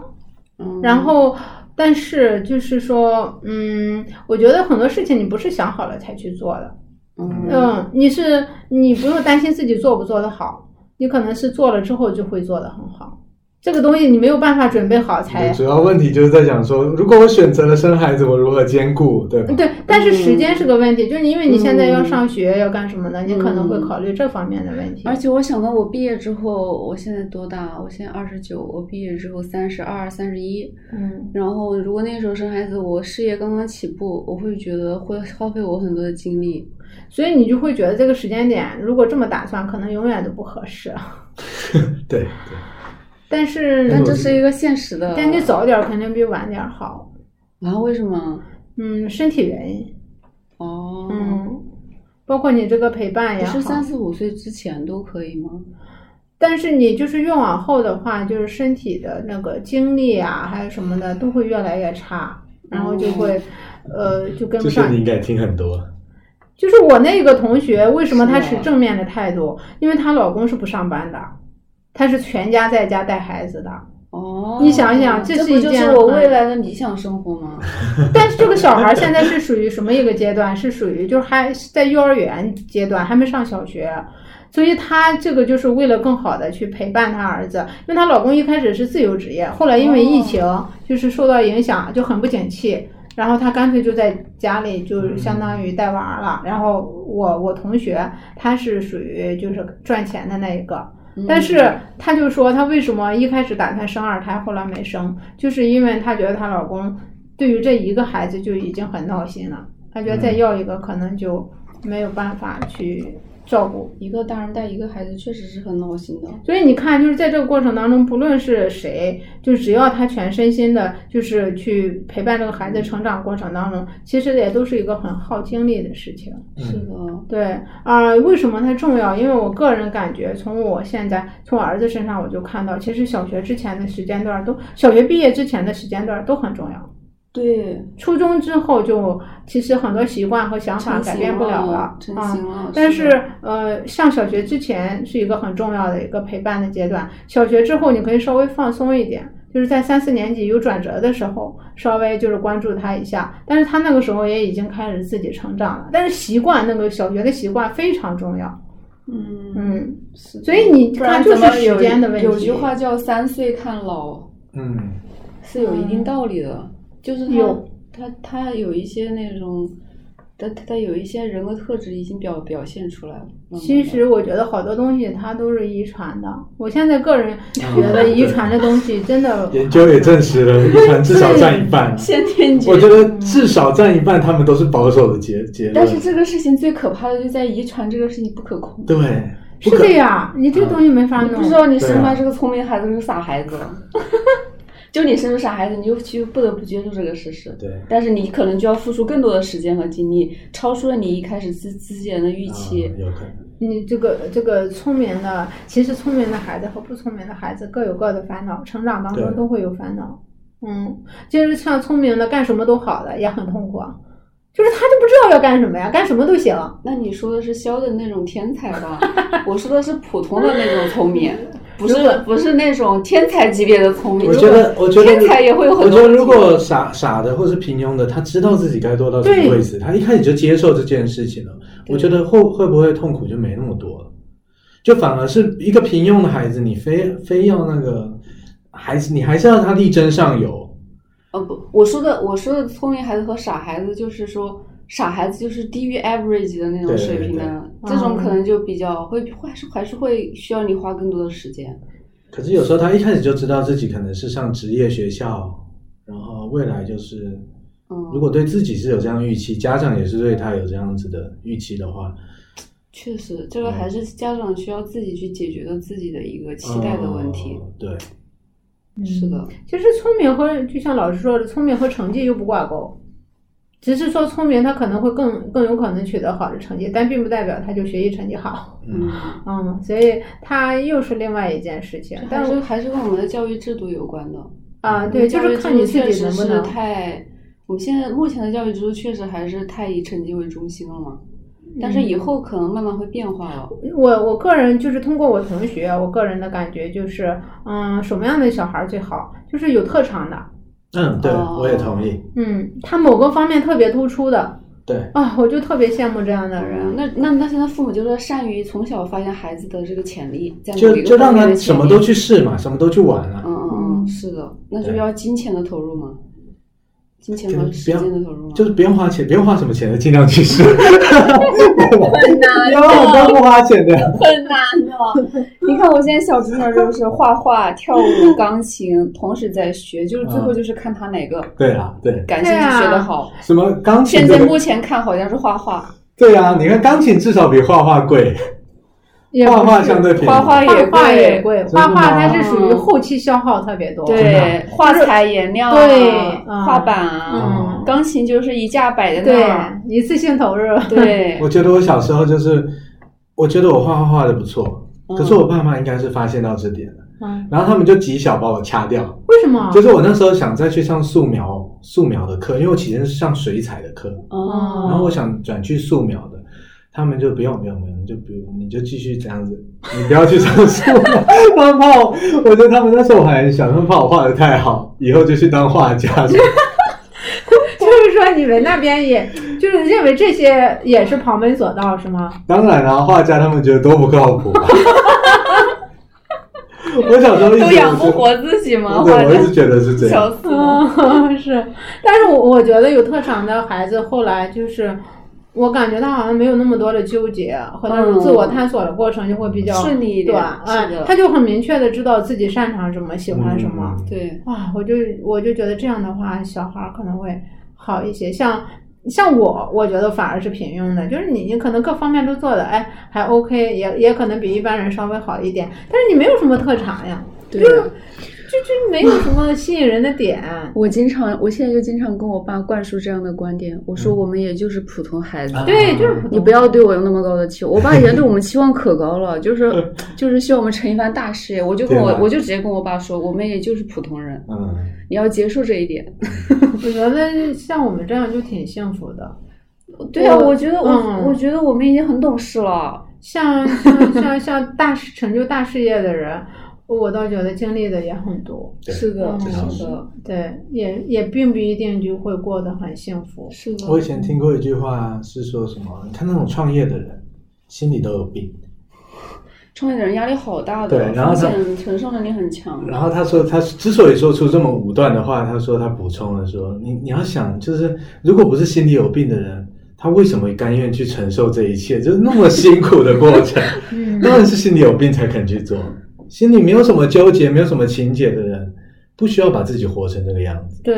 嗯，创业确实很艰难，现在。对呀、那接下来想问两位，就是怎么看待生孩子这件事情，生育？嗯，我个人觉得，呃，就是通过综合观点考虑来说，我觉得有一个孩子还是挺好的。嗯嗯，他可能一，因为我一直觉得，嗯，人生其实可能就是一段经历吧。你的经历可能丰富一点会好一些，嗯嗯，然后有了孩子的话，经历可能会有更多的不同点，嗯，但是我这这也是一个很重要的决定，我觉得可能我们之前讨论的那种支持性的因素更重要。如果他在我在婚姻里有更多的安全感和幸福感，可能我对于生孩子这件事情就会更有道乐理于去接受。对，啊，那如果说我本身对于婚姻，嗯，就有点犹豫，或者说感觉在婚姻当中，就是好像没有那么幸福或什么的话，就不稳定的话，可能生孩子这件事情就会往后推。嗯啊，我我有一个同学也是这个样子的，他就觉得自己一直没有做好准备，他就是对婚姻的信心可能不是特别的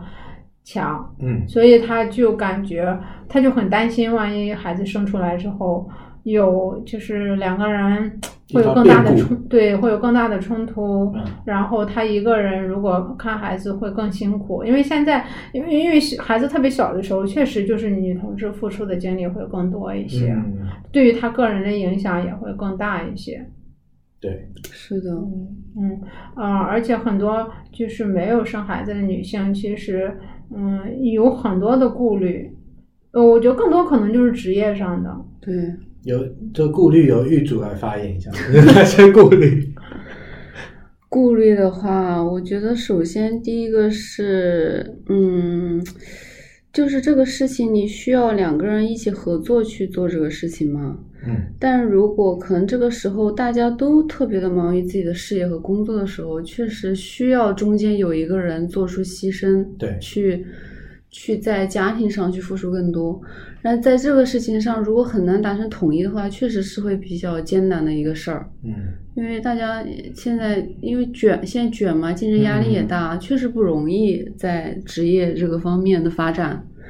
所以我现在对这个事情的话，我其实也是有蛮多顾虑的。嗯因为我还想要去在事业上发展的更多。对，嗯， 可能会觉得到了一个比较好的时候，嗯就像玉萍姐说的，有的人可能一直都在等待一个好的时候，但是一个好的时候可能一直没有出现。嗯，还有一点就是，不得不承认，现在的社会依旧还是不太友好，对于对于女性带孩子这个事情，对，因为你带的好，他会觉得这个是妈妈应该做的；嗯，但你如果带的不好的话，他会觉得这是妈妈的责任，对，是吧？他你嗯压力太大。对，啊，他不会觉得你带的好了，你你值得鼓励哇，你付出了好多。然后，尤其是上一代的人，他们会觉得他们都是这样过来的。嗯，你你如果带孩子一个人带不过来，你可能还会涉及到跟公婆，或者是说跟你的丈丈人和丈母娘嗯，一起生活，或者是嗯还可能就会遇有到更这多个的冲突对，嗯会有更多的冲突，还有这个题，你心里有做好这个准备吗？还还有你的，还有还有你的另外一个伴侣，他在面对这些冲突的时候，他是一种回避型的人，嗯，还是说他是会一个积极解决问题的人？嗯，这个也很重要。嗯，就如果你如果你可能另外一方他自己都还是个孩子，他嗯还没有特别的成熟对于这个事情，他面对这件事他自己也慌了，然后他、嗯他选择，因为男生我觉得男生不知道是不是刻板印象啊，有时候好像男生会更多的选择一些回避的这种策略，比有可能如说他会去嗯玩游戏发泄一下对精力，嗯，所以这个也是一个很重要需要考虑的一个因素，反正就生育会带来很多牺，会需要牺牲，然后也会带来冲击。对这些牺牲和冲击，如果没有特别的约定的话，其实预设就是落在女性的身上。是的，因对啊为大家对于你的角色的期待就是这个样子的。对，而且，嗯，不得不说，在职业上，在职业上本身职业带对女性就存在的歧视，因为嗯现在你也知道嘛，出了这些政策之后，对，会企业会更加不愿意招女生，所以就嗯进一步导致了女性在经济地位上的弱势。对，当女性要给你这么多福利，我干脆就不请了。对呀、对，对呀，当然后产生这种男女在经济地位上的更不对等之后，大家就会更加觉风得险更大。大家就会更加觉得女性去牺牲自己的这一部分是合理的，嗯因为你这部分会少一点儿，对嗯那肯定大家肯定是以赚的更多的那个人为主嘛。对，那那这就形成了一个恶性循环，然后就是进一步的，女女女生带孩子真的是需真的是需要外界给她非常非常多的这个积极的支持积极的支持和鼓励的，因为首先她自己做这个事情，她都会经常觉得自己做的不好，嗯她也是一个新手妈妈，对她其实也不懂，第一次嗯经历，但同时这个时候你还不承认她的价值的话，她真的会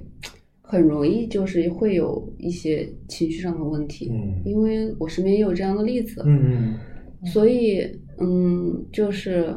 就真的是要多给男生一些产假，不要再把产假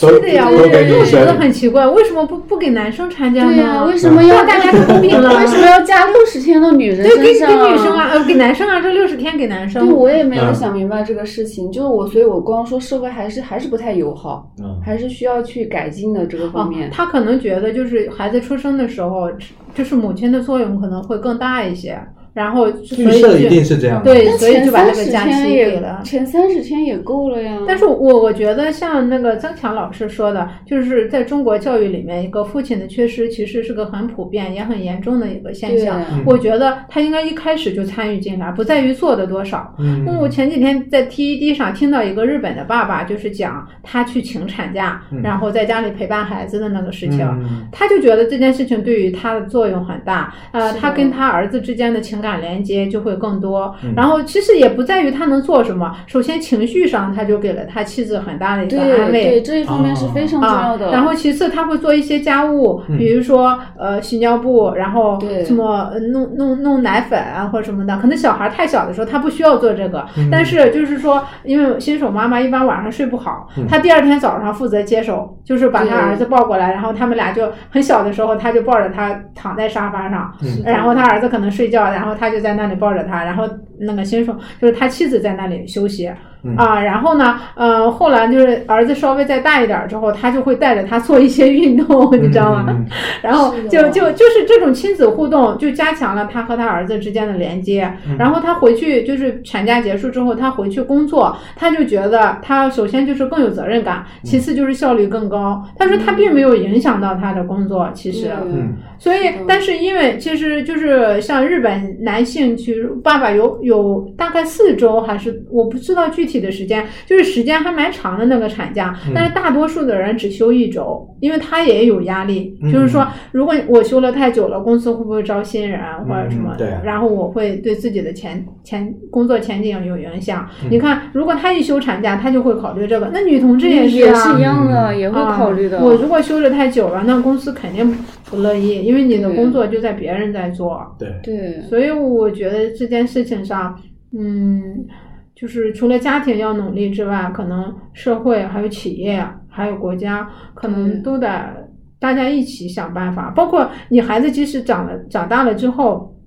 他也需要陪伴，像国外，像欧洲就是很明显。我们一般在夏天八月份下旬的时候，他们就开始休产假，呃，就是休休假，嗯就是就是夏天陪伴小孩儿，嗯他们一般会去海边儿或者什么的，嗯而且休很长，你基本上都找不到人，所以他就会提前给你发邮件说你什么什么事情一定重要的事情一定要在这提前跟我讲，是的，因为在这期间我没有办法办公，对他们会你休假看，他们就就慢慢的会有这个习惯，但是在中国的话，我们对于男性的要求更多还是物质上的，或嗯他要多赚钱啊，或什么的。但是，嗯，但是我觉得现在的好多孩子，嗯，他为什么会有这种，嗯，就是可能会网瘾啊，或者什么的，就这种意志力出现问题，就是肯定我觉得跟父父亲有很大的关系。嗯就是父亲其实是可以有很重要的一个作用的，嗯他会告诉孩子坚持是什么，啊、还有就是怎么样有意志力啊，对就这意志力是些的硬核的东西，我觉得父亲是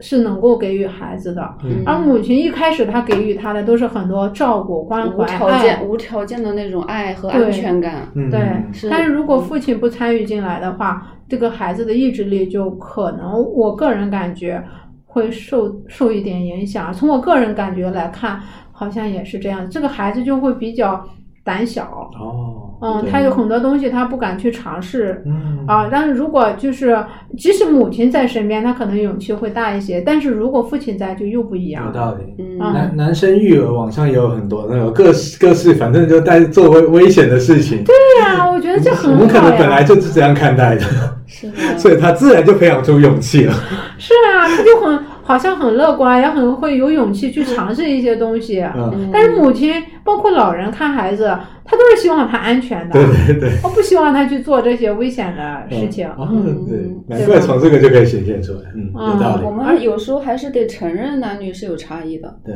是对吧？，我我觉得这个养育孩子这件事情，从孩子出生后开始，两个人都要参与进来，而且嗯就是中国传统的这个家庭，还有这种观念上，都认为就是老年人，就是因为他们有时间嗯可以帮忙参与进来，但是这就是一个很大的冲突的来源。嗯真，的，这个啊就是我我，就是这个是真的非常大的一个冲突的来源，对因吧为这个观念的差别很大，嗯，对啊，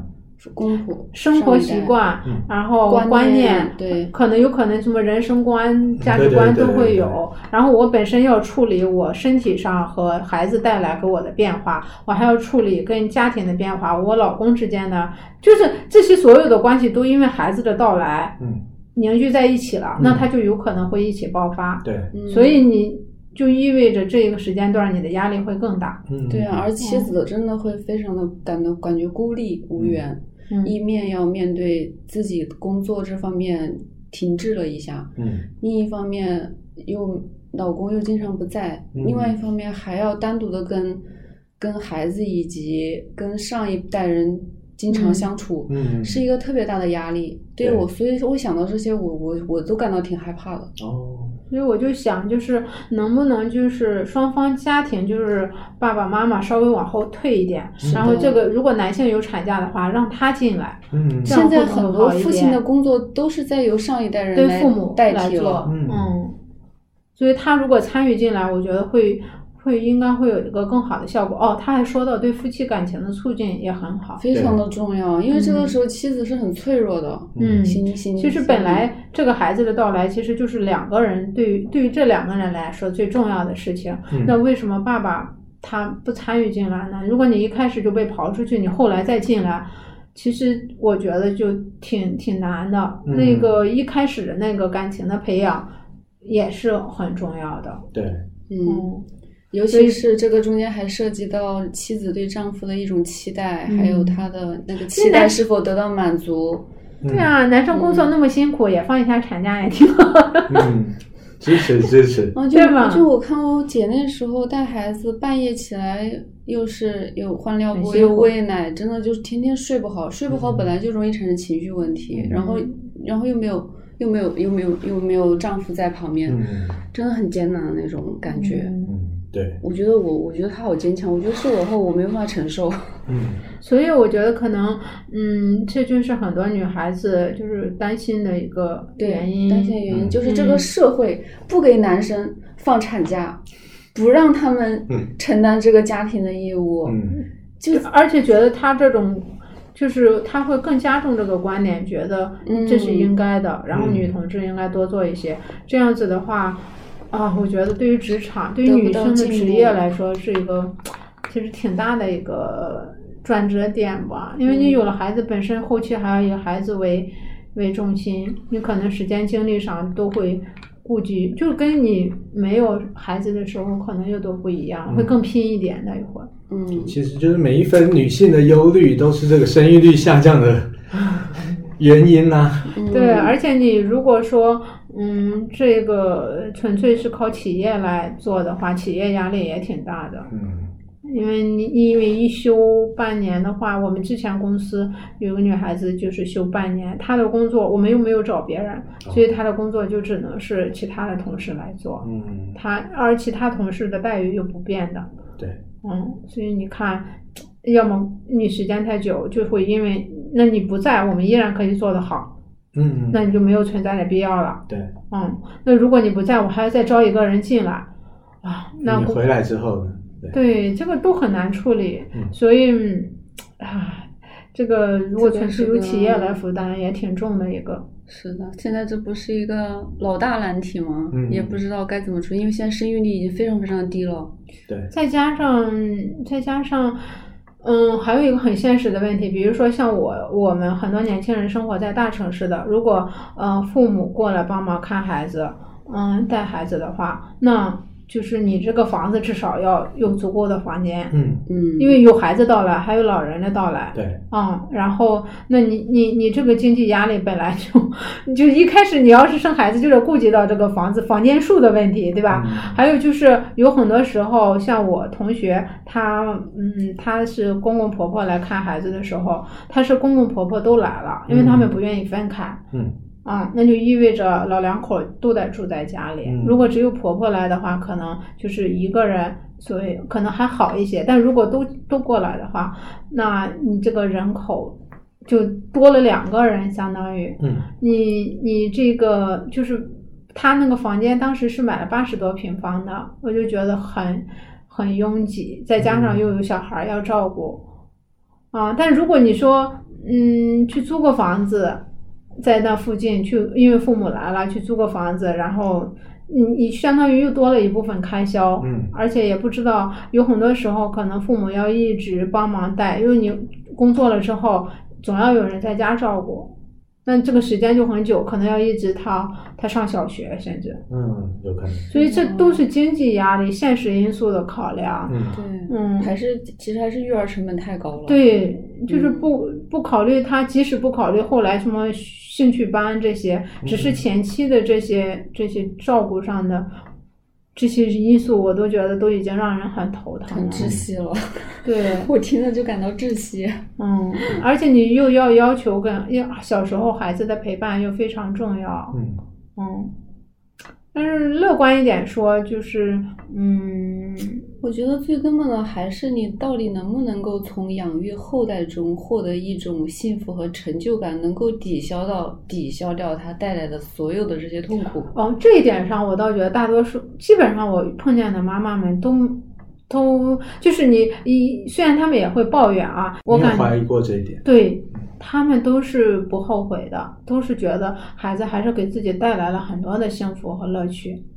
嗯，所以这一点也是，嗯，就是他们跟你讲的时候也会讲带孩子的很多痛苦啊、什么难处啊什么的，但是你再就是问问他，就是说那要不要生啊，或者怎么怎么样，他还是觉得还是生了好，有个孩子好。你说这就是很矛盾的，积极。对啊，这就是很矛盾的一件事情。就是我们虽然也会承担压力，但是肯定孩子还是带给了我们很多，包括成长。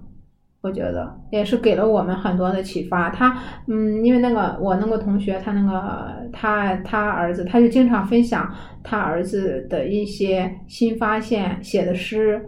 做的画啊、然后就在这个陪伴过程当中，他也是感受到他自己对生命的感悟，还有一些、呃对事情的一些看法。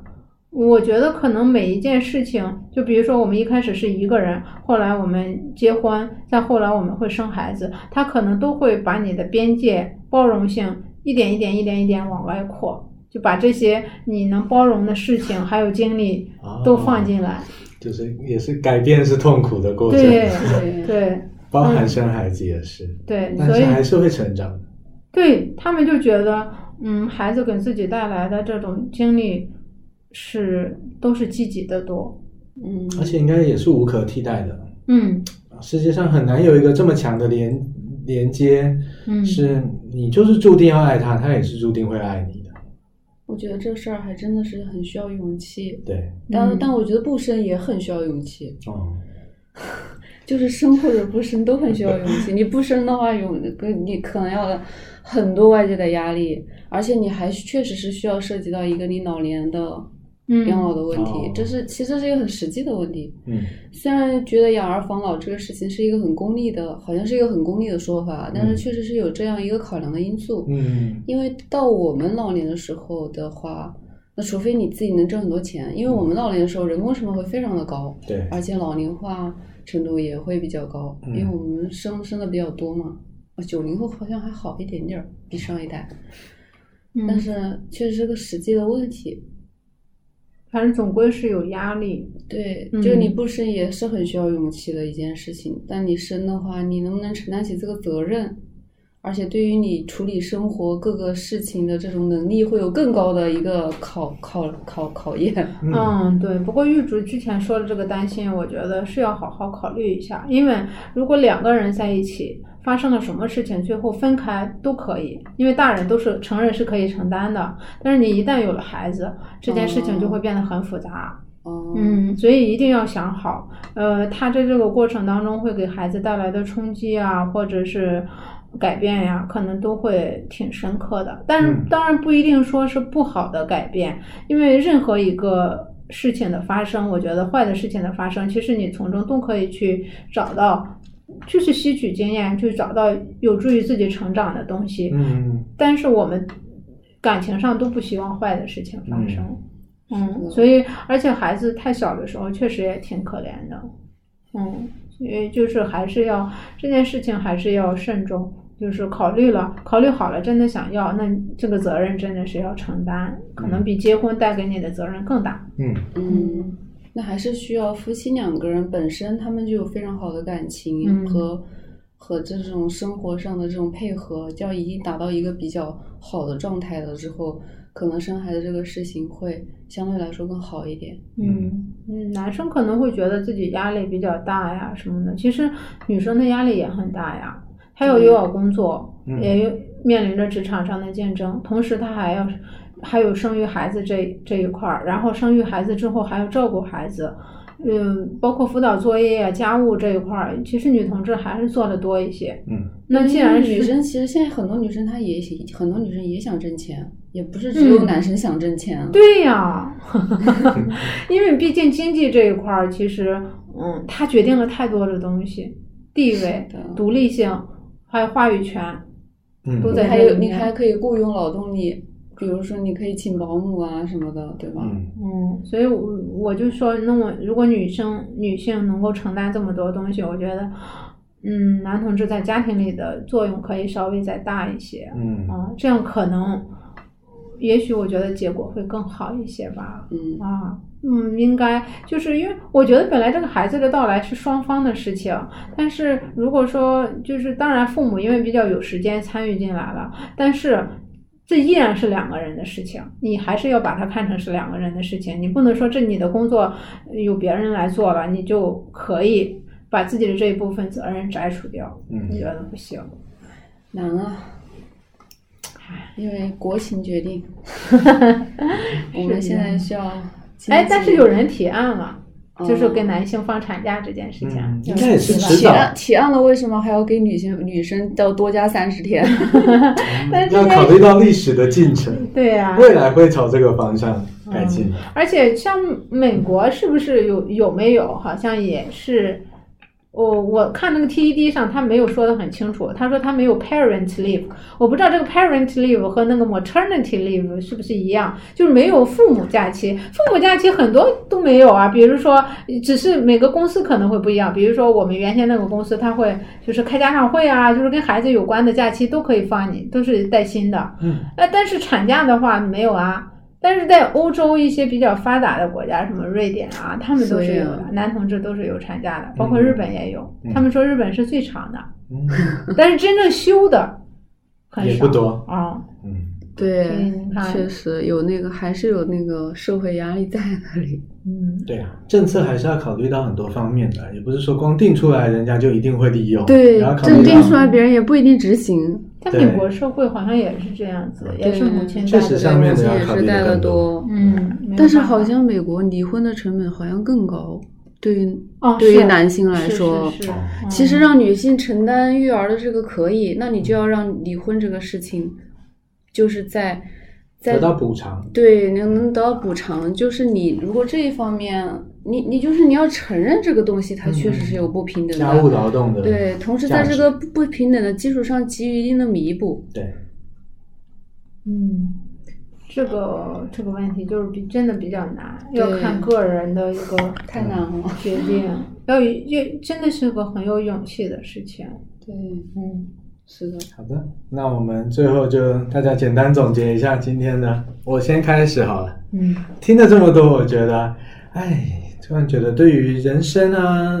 婚姻啊、生育啊，其实我个人还是保持着比较乐观的态度的。可是这乐观的态度是建立在我觉得，其实人生就是会有很多变化，这些变化不由得我们选择，我们也可能也不一定要想说自己选择性选择权有多么的大，但是变化来了以后，我觉得希望这个社会，还有希望我们对待自己的心理健康、对待伴侣，都能是容错率比较高的一个环境。希望企业对待父母是不要说怎么样怎么样，就是容错率可以高一点。如果这样子的话，大家应该都能感受得更好吧，也更愿意做各种尝试。这是我试着拔高高度 随便说的一 些。嗯，总结一下，嗯，我我我倒觉得今天第一个收获就是，我我感觉我跟玉竹是、嗯还是很像的，很像的对啊对，发现很多共通点。对，嗯，然后第二个就是，嗯啊，我忽然就是刚刚你说的那一番话，我我就觉得，嗯，可能这个成长的过程，嗯，就是虽然有很多时候我们的成长和改变都是被迫的吧，嗯。嗯，但是在不好的事情的发生的时候，我们其其实还是可以把这件事情变成有利于自己成长的一件事情的。哦，这呃当然可能每尽个人量都有这种能力。对，尽量把它看成是一件嗯中性的。既然它不，它这件事情不好，但是它发生了，那你就要从它从这件事情上 尽可能的去榨取它最大的一个利益，嗯然后去帮助自己成长。然后可能成长真的是，嗯，自己一生的事情。无论是你一个人的时候学习，嗯，考研究生，还是你决定结婚，两个人共同走入婚姻，还是最终最后你决定，呃，要生孩子。嗯，我觉得每一个阶段它都有不同的成长经历和收获吧。我们都保持着比较开放的心态，嗯，去接受，然后像二先生说的去包容，呵呵嗯 然后在这个过程当中让自己待的舒服一点，嗯，然后这个人生也能够过得稍微无悔那么一点点，嗯我觉得就挺好的了。嗯。嗯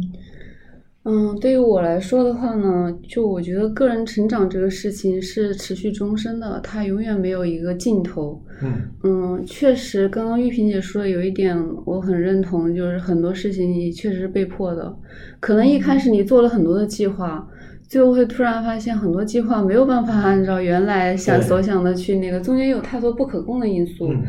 但这个中间你到底能够获得什么，或者是你到底想要的是什么，这嗯个是需要自己去不断思考的一个，没有办法在思想上懒惰的一个事情。嗯因为你有时候思想上懒惰了，可能你对会有就会有一些其他的不好的或者是情绪会表现出来，嗯因为一直去压抑自己的话，嗯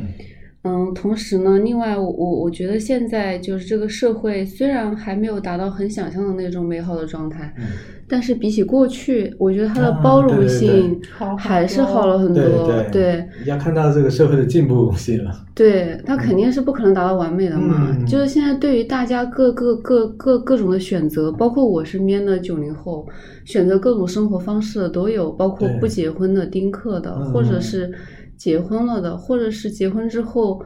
呃，就是把更多重心放在带孩子的，甚至还有男孩子想要做全职奶爸的，嗯